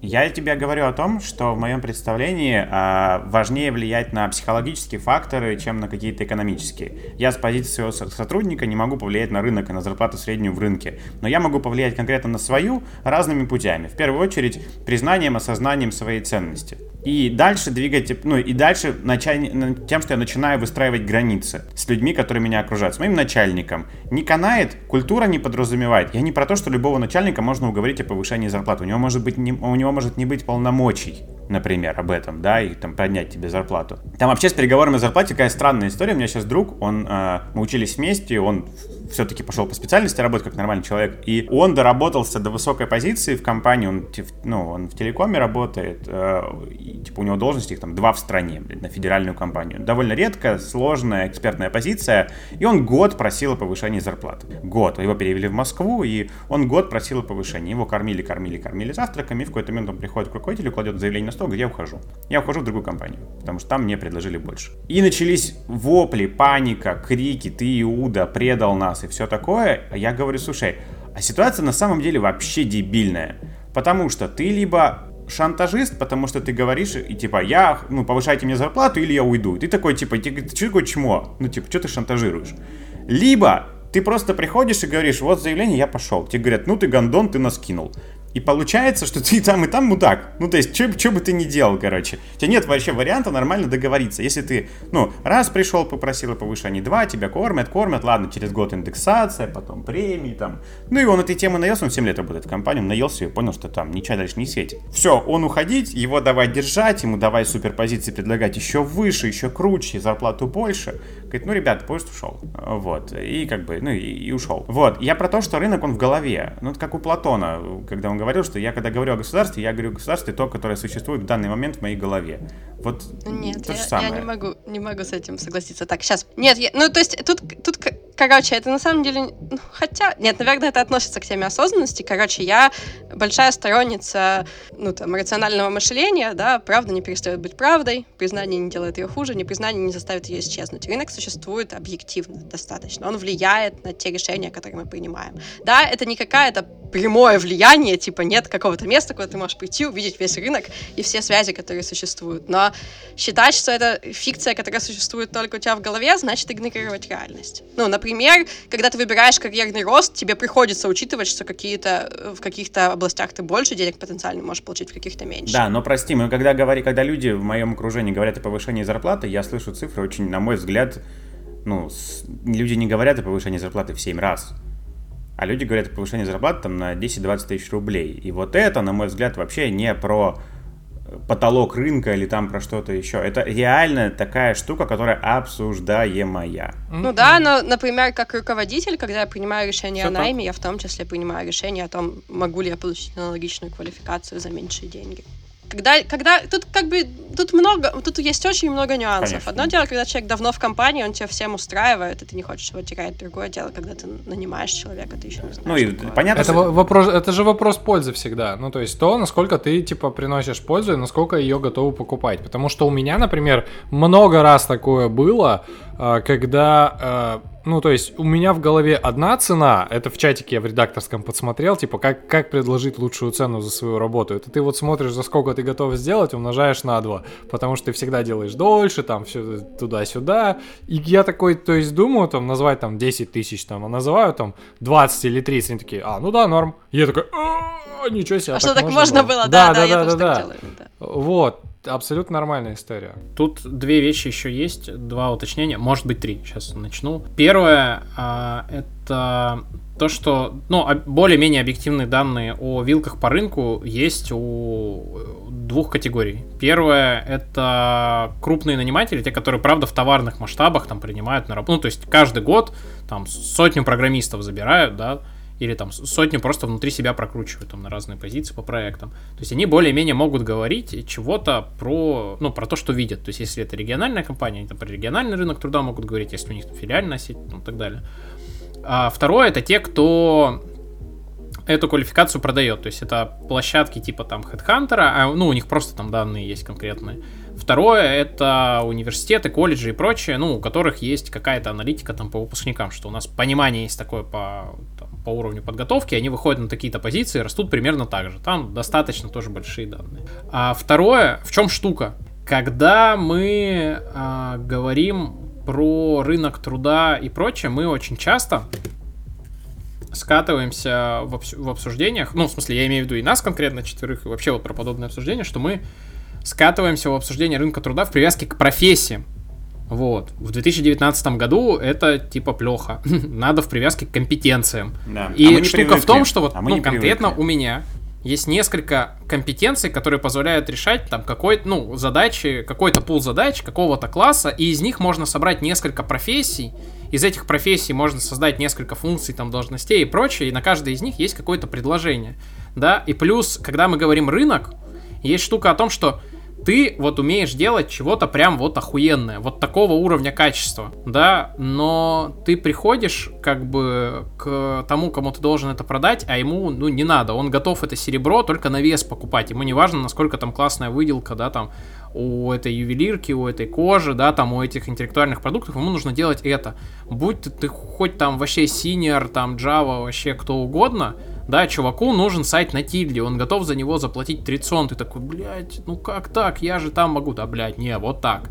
И в этом плане рынок это же не только предложение, это еще и спрос. И когда это касается услуг э, интеллектуальных, когда это касается креатива, ну, условной покупки воздуха, тут э, во многом мы говорим еще и о том, а за какую цену готовы покупать. И здесь мы, конечно же, встаем на тонкий лед разговора там про ценность, да, там про работу. Про упаковку да, себя, про, упаковку. про личный бренд, да, все равно да, профессиональный. Да. Потому что умеешь ли ты собрать портфолио? Это не исключает, если ты в найме, все равно у тебя должно быть портфолио, должно быть какой-то личный блог. Это то, что сейчас уже имеет value для работодателя, для нормального найма. Ну, то есть это уже штуки, которые, которые изначально казалось там больше прерогатива фриланса или бизнеса. Сейчас, ну, если ты хочешь добавочную стоимость к рынку, и тем более, чтобы она считывалась человеком извне, вот Даша хороший же пример привела, что, ну, я сижу, мне пришли 5 резюме, и я должен, ну, как бы, как я буду понимать, да, э, ну, схожи ли эти компетенции, или у него они реально выше, могу ли я купить дешевле, или вот здесь больше, но есть вот это, вот это. Ну, то есть дать это человеку через разные а, какие-то там зацепки, типа личного блога, это может быть что-то еще как-то показать. Есть же компании, которые прям огромным плюсом там, да, при найме ставят, если у человека есть личный проект какой-нибудь продукт маленький, там, бложек, там, рассылка, что-то еще. Это прям такой плюсик, что pet project у нее если есть, все, это такой, типа, о, ходи сюда, давай посмотрим, что там у тебя такое. Это там ценностная история. Хотя в найм, все, в штат. Ну, тут, кстати, тоже, к сожалению, не далеко... Тут снова про осознанность, да, далеко не всегда и, и HR, и, соответственно, их, руковод... их, их руководители, вернее, и, соответственно, HR осознают, чего им на самом деле надо. У меня была довольно неудачная работа э, в игровой компании, где HR очень искали яркие индивидуальности, и э, на собеседовании с такими менеджерами тоже их там очень интересовало, есть ли у меня блог и так далее. В итоге я категорически не вписалась, забыла вибратор в туалете, и меня уволили. Э, вопрос, нахрена они искали яркую индивидуальность? Просто когда мы говорим... Простите, я теперь... Сейчас, я, мне эта картинка с головы пропадет. А я могу... У меня байка есть в тему Сергей, у меня байка есть в тему Ждана. У нас... У нас...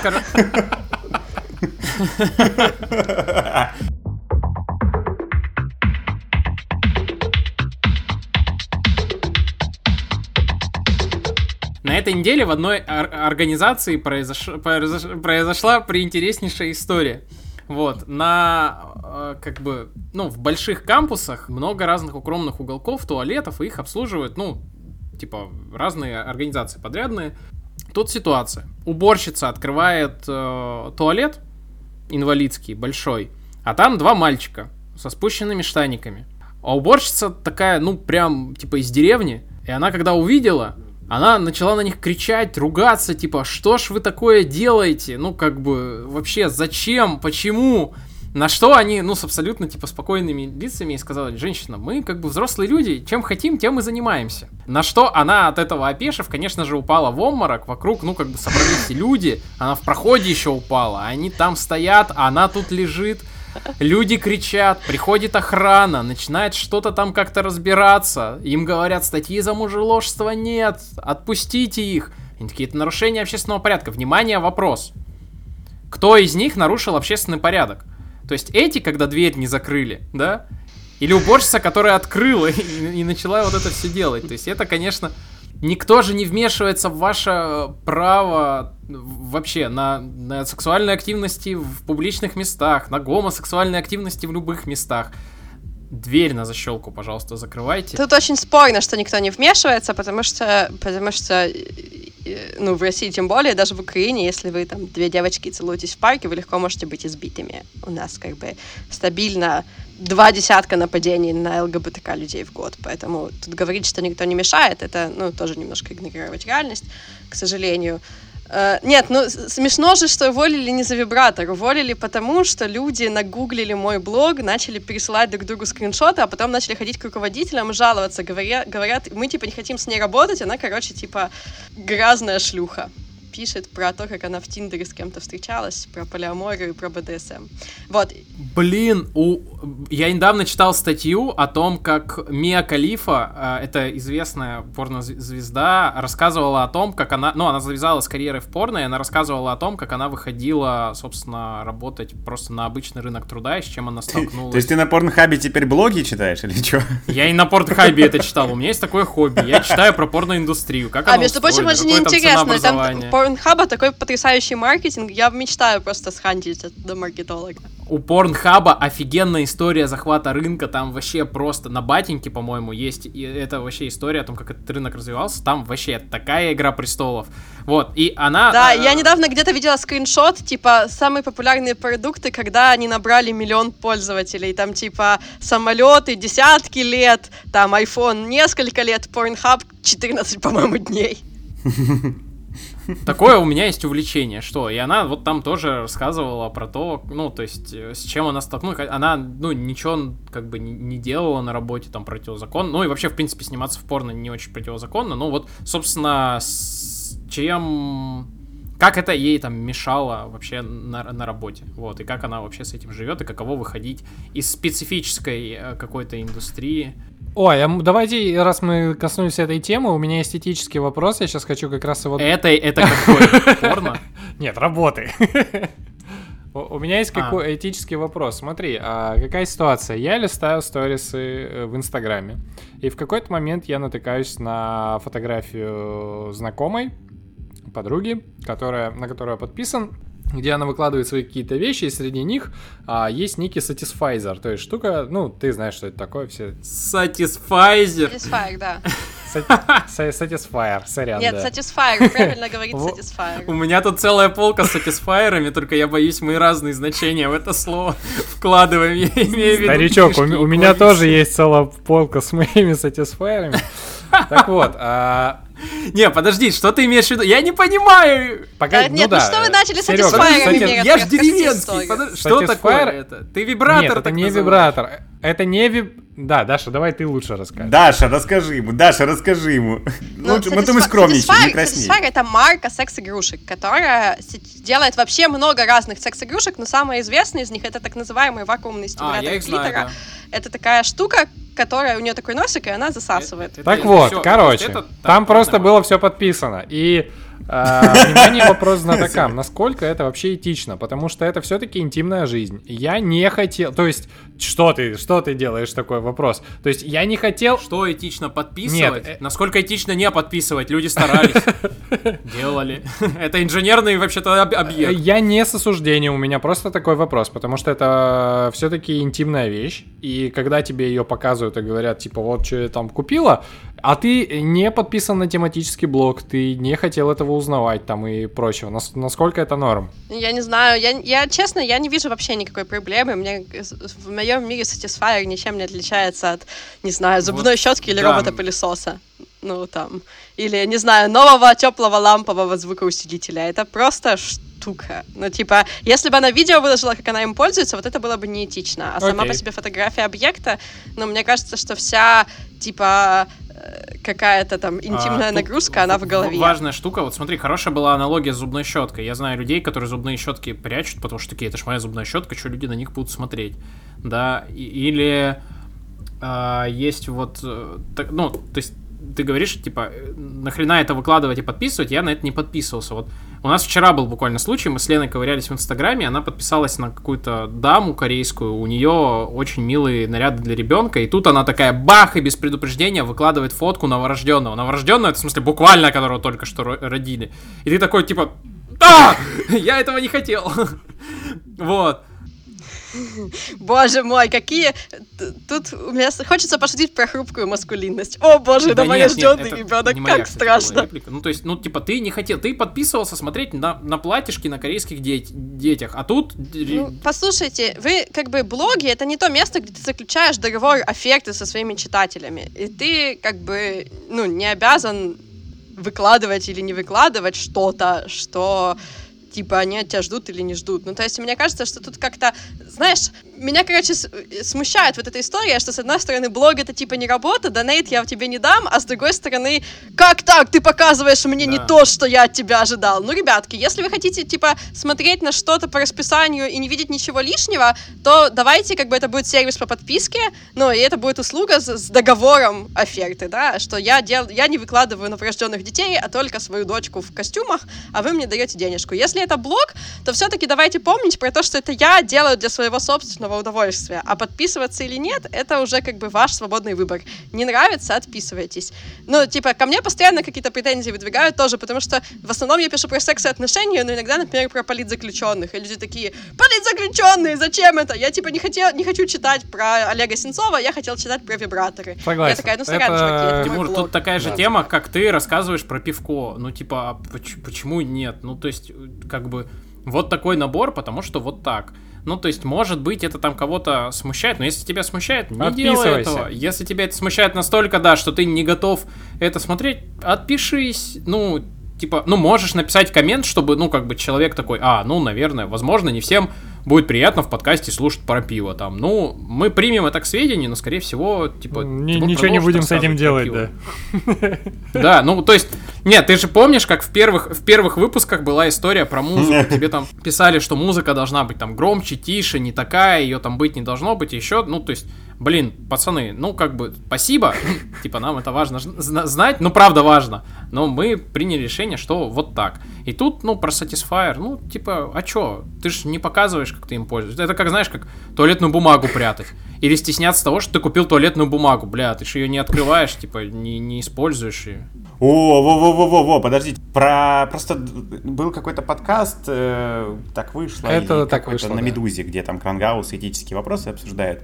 И была там тема такая, что одна из подписчиц им написала, что типа, слушайте, я не покупаю туалетную бумагу, если мужчина в очереди. Ну, в супермаркете, если есть мужчина в очереди, я не покупаю. И ты такой, такой, блядь. Я просто читал как-то, чу- чувак тоже, где-то я читал, что э, анонимная была цитата в какой-то ну, в журнале, в статье, э, что типа говорит, я тренер в фитнес-клубе, я не хожу в общий душ, мне некомфортно. Ну, с людьми вот там, ну вот на меня когда смотрят тоже, типа, некомфортно. Вокруг нас много такой штуки, которые мы вообще типа не догадываемся, что людям где-то вот что-то некомфортно. Это- Не, ну вопрос всегда про границы как бы заканчивается на самом деле в том, что когда тебе что-то некомфортно, ты говоришь через рот другому человеку, и он, по идее, это принимает. Все, ты не А, можешь... ну то есть она должна была сказать мужику, выйди из очереди? Нет, она должна была сходить на терапию вообще и разобраться, почему ее это парит, типа, если ее это парит. Не, воз- послушайте, почему вы так обсуждаете, как будто для нее это проблема? Возможно, для нее это никакая не проблема. Ей может так. быть вполне комфортно с таким, ну, типа, с, таки, с такой привычкой. То есть я, я не... Мне кажется, что тут очень часто люди, когда говорят про осознанность, в том числе в вопросах покупки туалетной бумаги, они начинают уходить в какое-то такое, типа, причинение добра. Ну, знаешь, типа, это ненормально, что ты не можешь купить туалетную бумагу, тебе надо на терапию, давай еще таблеточки Я попей. безотносительно, а нет, ей может я окей. безотносительно, я просто сказал, что типа, ну вот, э, зацепился за это, и что я всегда, ну, я просто удивляюсь этому, ну, типа, по-хорошему удивляюсь, что я открываю для себя какие-то грани людей, ну, что там, вот люди бывает, вот там, вот это важно, или вот такой нюанс бывает, ну, это просто, типа, Я знаю массу мужчин, которые отказываются Ой, покупать да. Ну, прокладки покуп- своим партнерам. Да, у меня был, был так- Ну, такой вот приходится пример тоже, делать. да. Вот для меня это прям на голову не налазит, но Что, Но- как еще раз? некоторым мог. На голову не налазит? Ну, я не понимаю, как может парень отказаться покупать прокладки. Да не-не-не, типа, я просто выражение такое первый раз слышу. Я такой, о, прикольно. Да, я смакую, я очень люблю такое. Ладно, ладно, давайте... Возможно, это что-то украинское, не знаю. Я много раз его слышала, ну, то есть оно, мне кажется, мне оно кажется каким-то прям вообще Ну, тогда те- тег э, Дальнего Востока, Чигиря, Виходка, что там еще? Чифанька. Мультифора, я знаю, мультифора. Да. Мультифора, это сибирская. Мультифора, это.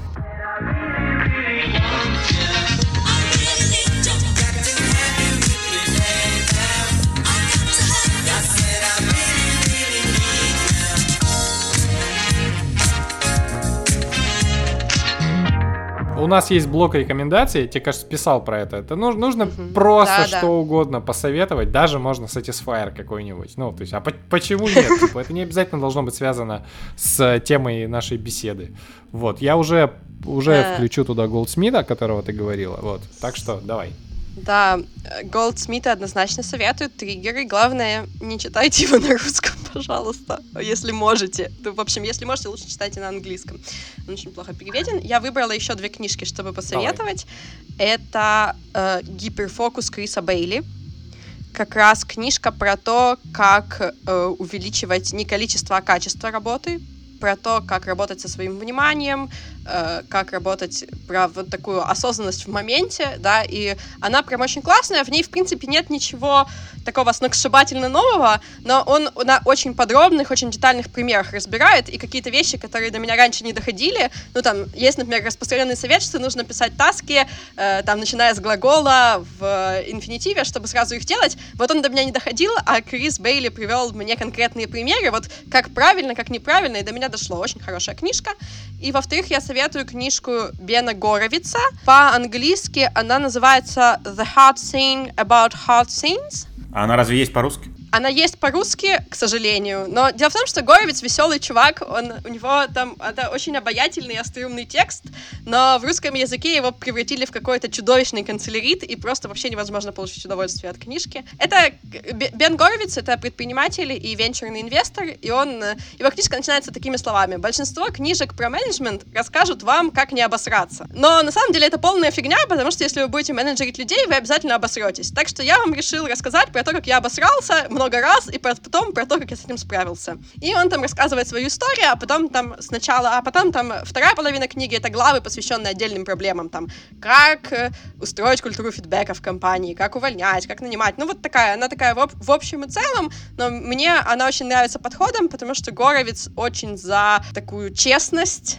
и какую-то и с собой, и с другими, и мне это очень близко. Еще там прикольная штука у него. э, Это он партнер фонда Андерсон Хоровиц. Это крутейший Да, да. венчурный фонд в мире. На них все молятся. И он партнер один из основателей. И он работает много с компаниями, которые быстро растут, вырастают до больших масштабов. И там есть такая штука, когда он рассуждает о scale, о, ну, там, проблеме SEO, там есть такая Да, дилемма да. SEO, и там есть такая любопытная штука, когда он говорит, слушайте, там тема какая, короче, до тысячи человек, бля, нормально управляется. В принципе, можно дотянуться, вообще все подается. Вот потом, короче, тяжело, вот там дальше начинаешь...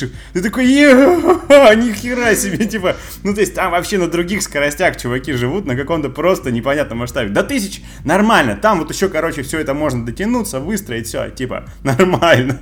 Такой, о, нифига себе, тысячи человек. Ну, Юра, раз ты взял, давай твою рекомендацию. А, Даш, если у тебя еще есть, э, ты скажи. Да, я, я собственно, могу Satisfy порекомендовать.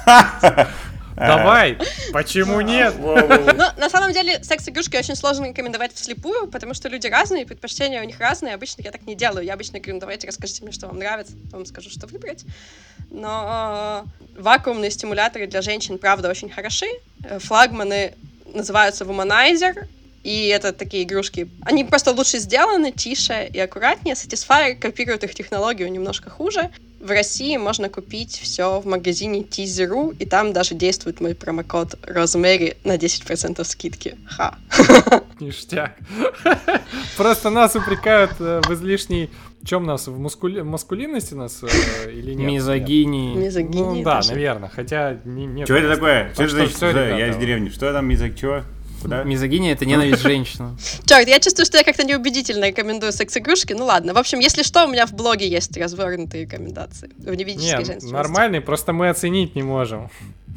А, между прочим, у Satisfyer есть линейка мастурбаторов для мужчин. Они очень классные, недорогие. Есть с подогревом, с вибрацией. э, есть э, закрытые, да, такие, которые используются для мастурбации. А есть открытые, которые можно совмещать с оральным сексом. Я, к сожалению, не могу их протестировать, но все очень хвалят. И промокод тоже действует. Ну что, пацаны, готовы?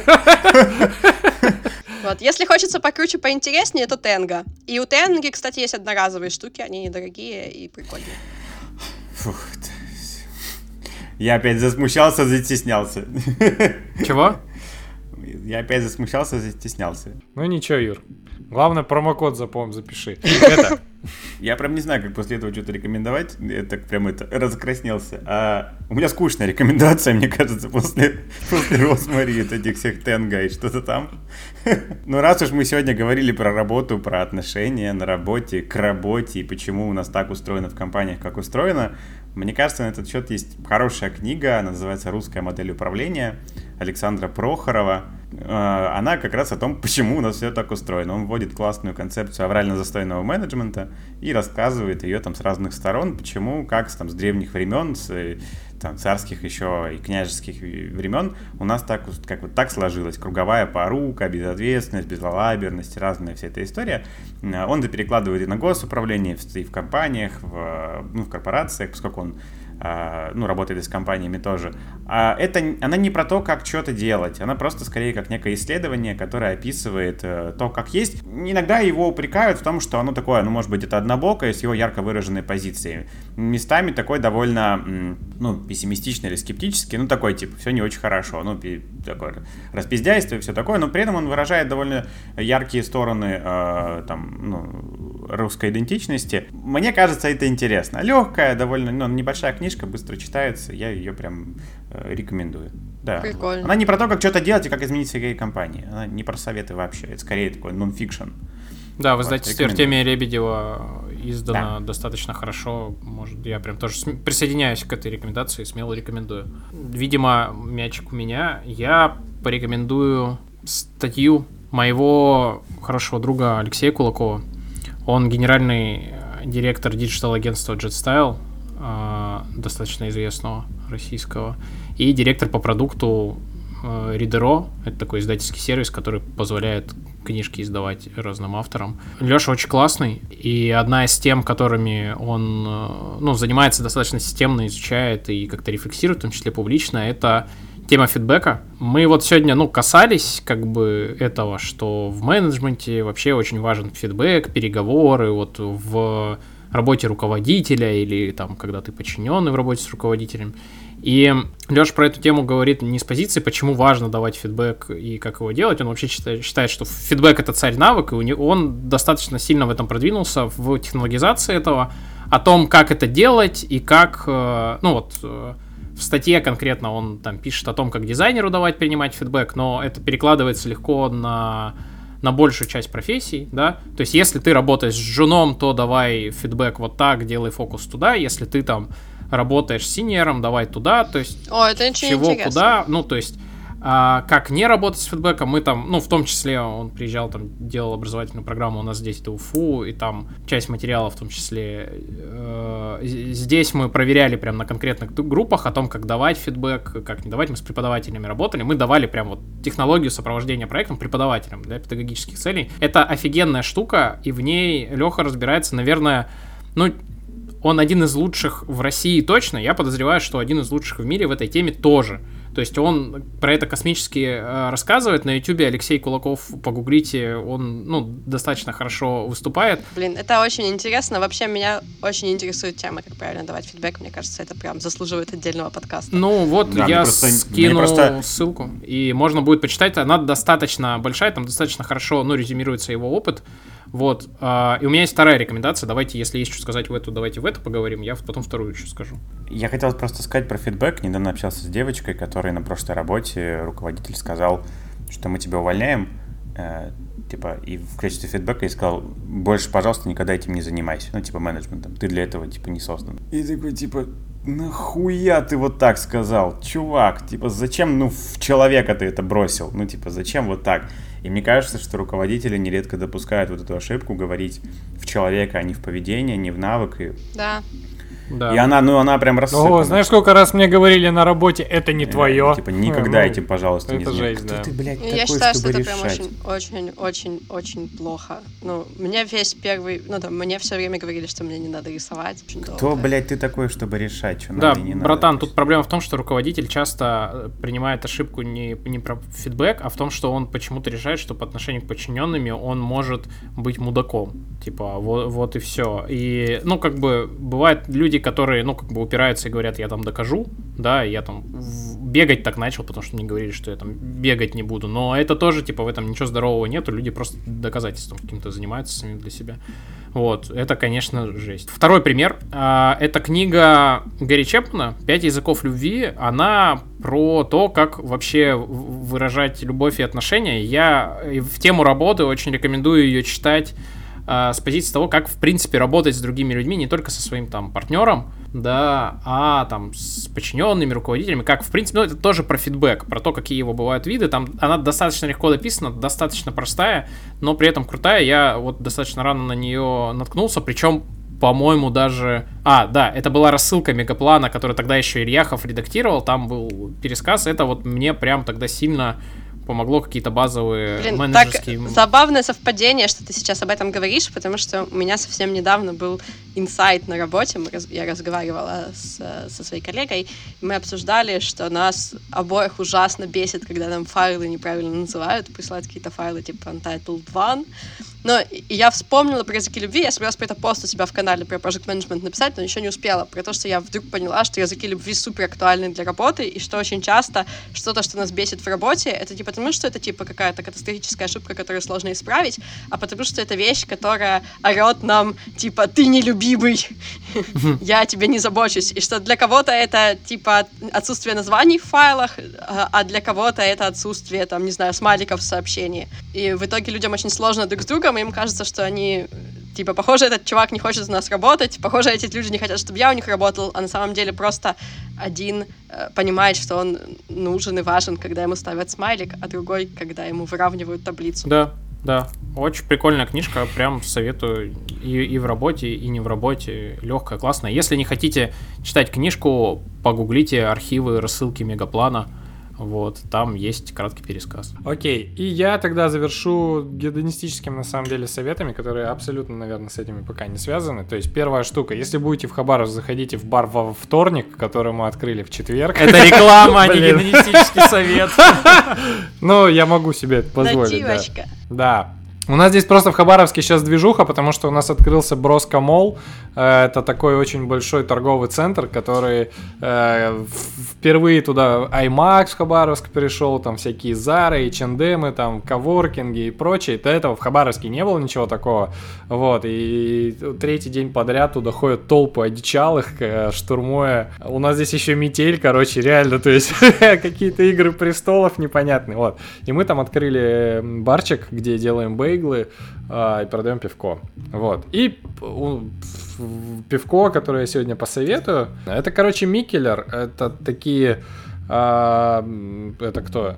Это датчане. Это датчане, которые начали варить. Это одни из самых известных крафтовых пивоваров, все такое, они очень крутые. Это, в общем, первые ребята, которые добавили кофе в э, овсяный стаут в 2006 это году было. И после этого началась эта мода, когда вот в тяжелый этот стаут начали добавлять всякие кофейные штуки. Пиво называется Бергик, а breakfast, Бергик Breakfast, то есть завтрак Бергика. Вот, он типа кофейный такой. На, на вкус он очень напоминает японский горький шоколад, который 99% вот, горечи.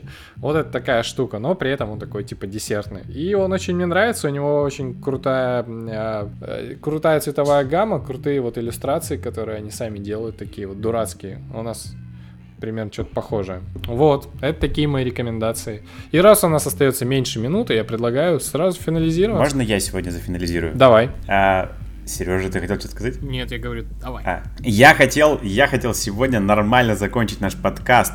Я сегодня подумал, что, блин, если вам понравился этот выпуск, пишите свои комментарии, ставьте нам 5 звездочек везде, где только можно, чтобы мы наконец-то начали попадать в фичеринги, во всякие подборки, чтобы про нас узнавало больше людей. Если вам вообще в кайф то, что мы делаем, у нас где-то там у Тима, по-моему, в блоге есть кнопочка для донатов, для через Яндекс что-то там кошелек можно нас поддержать, мы будем очень благодарны. На самом деле, пишите отзывы, пишите, откликнулась вам эта тема или нет, свои истории, присылайте. Э, Тима всегда везде везде разбрасывать свои контакты, там, пишите нам. Отзывы очень приятно читать. У нас есть прям отдельная страничка, где мы, э, ну, где собрали все отзывы. Правда, это дико приятно, что то, что мы делаем, кому-то нравится и интересно. Вот. Мне кажется, мы успели, ребята, чтобы не переподключаться. Спасибо всем большое. Спасибо. Даш, ты классная. Все. Все. Всем пока. Классный разговор. Пока. Классно было. Все, Пока, пока-пока. пока. пока.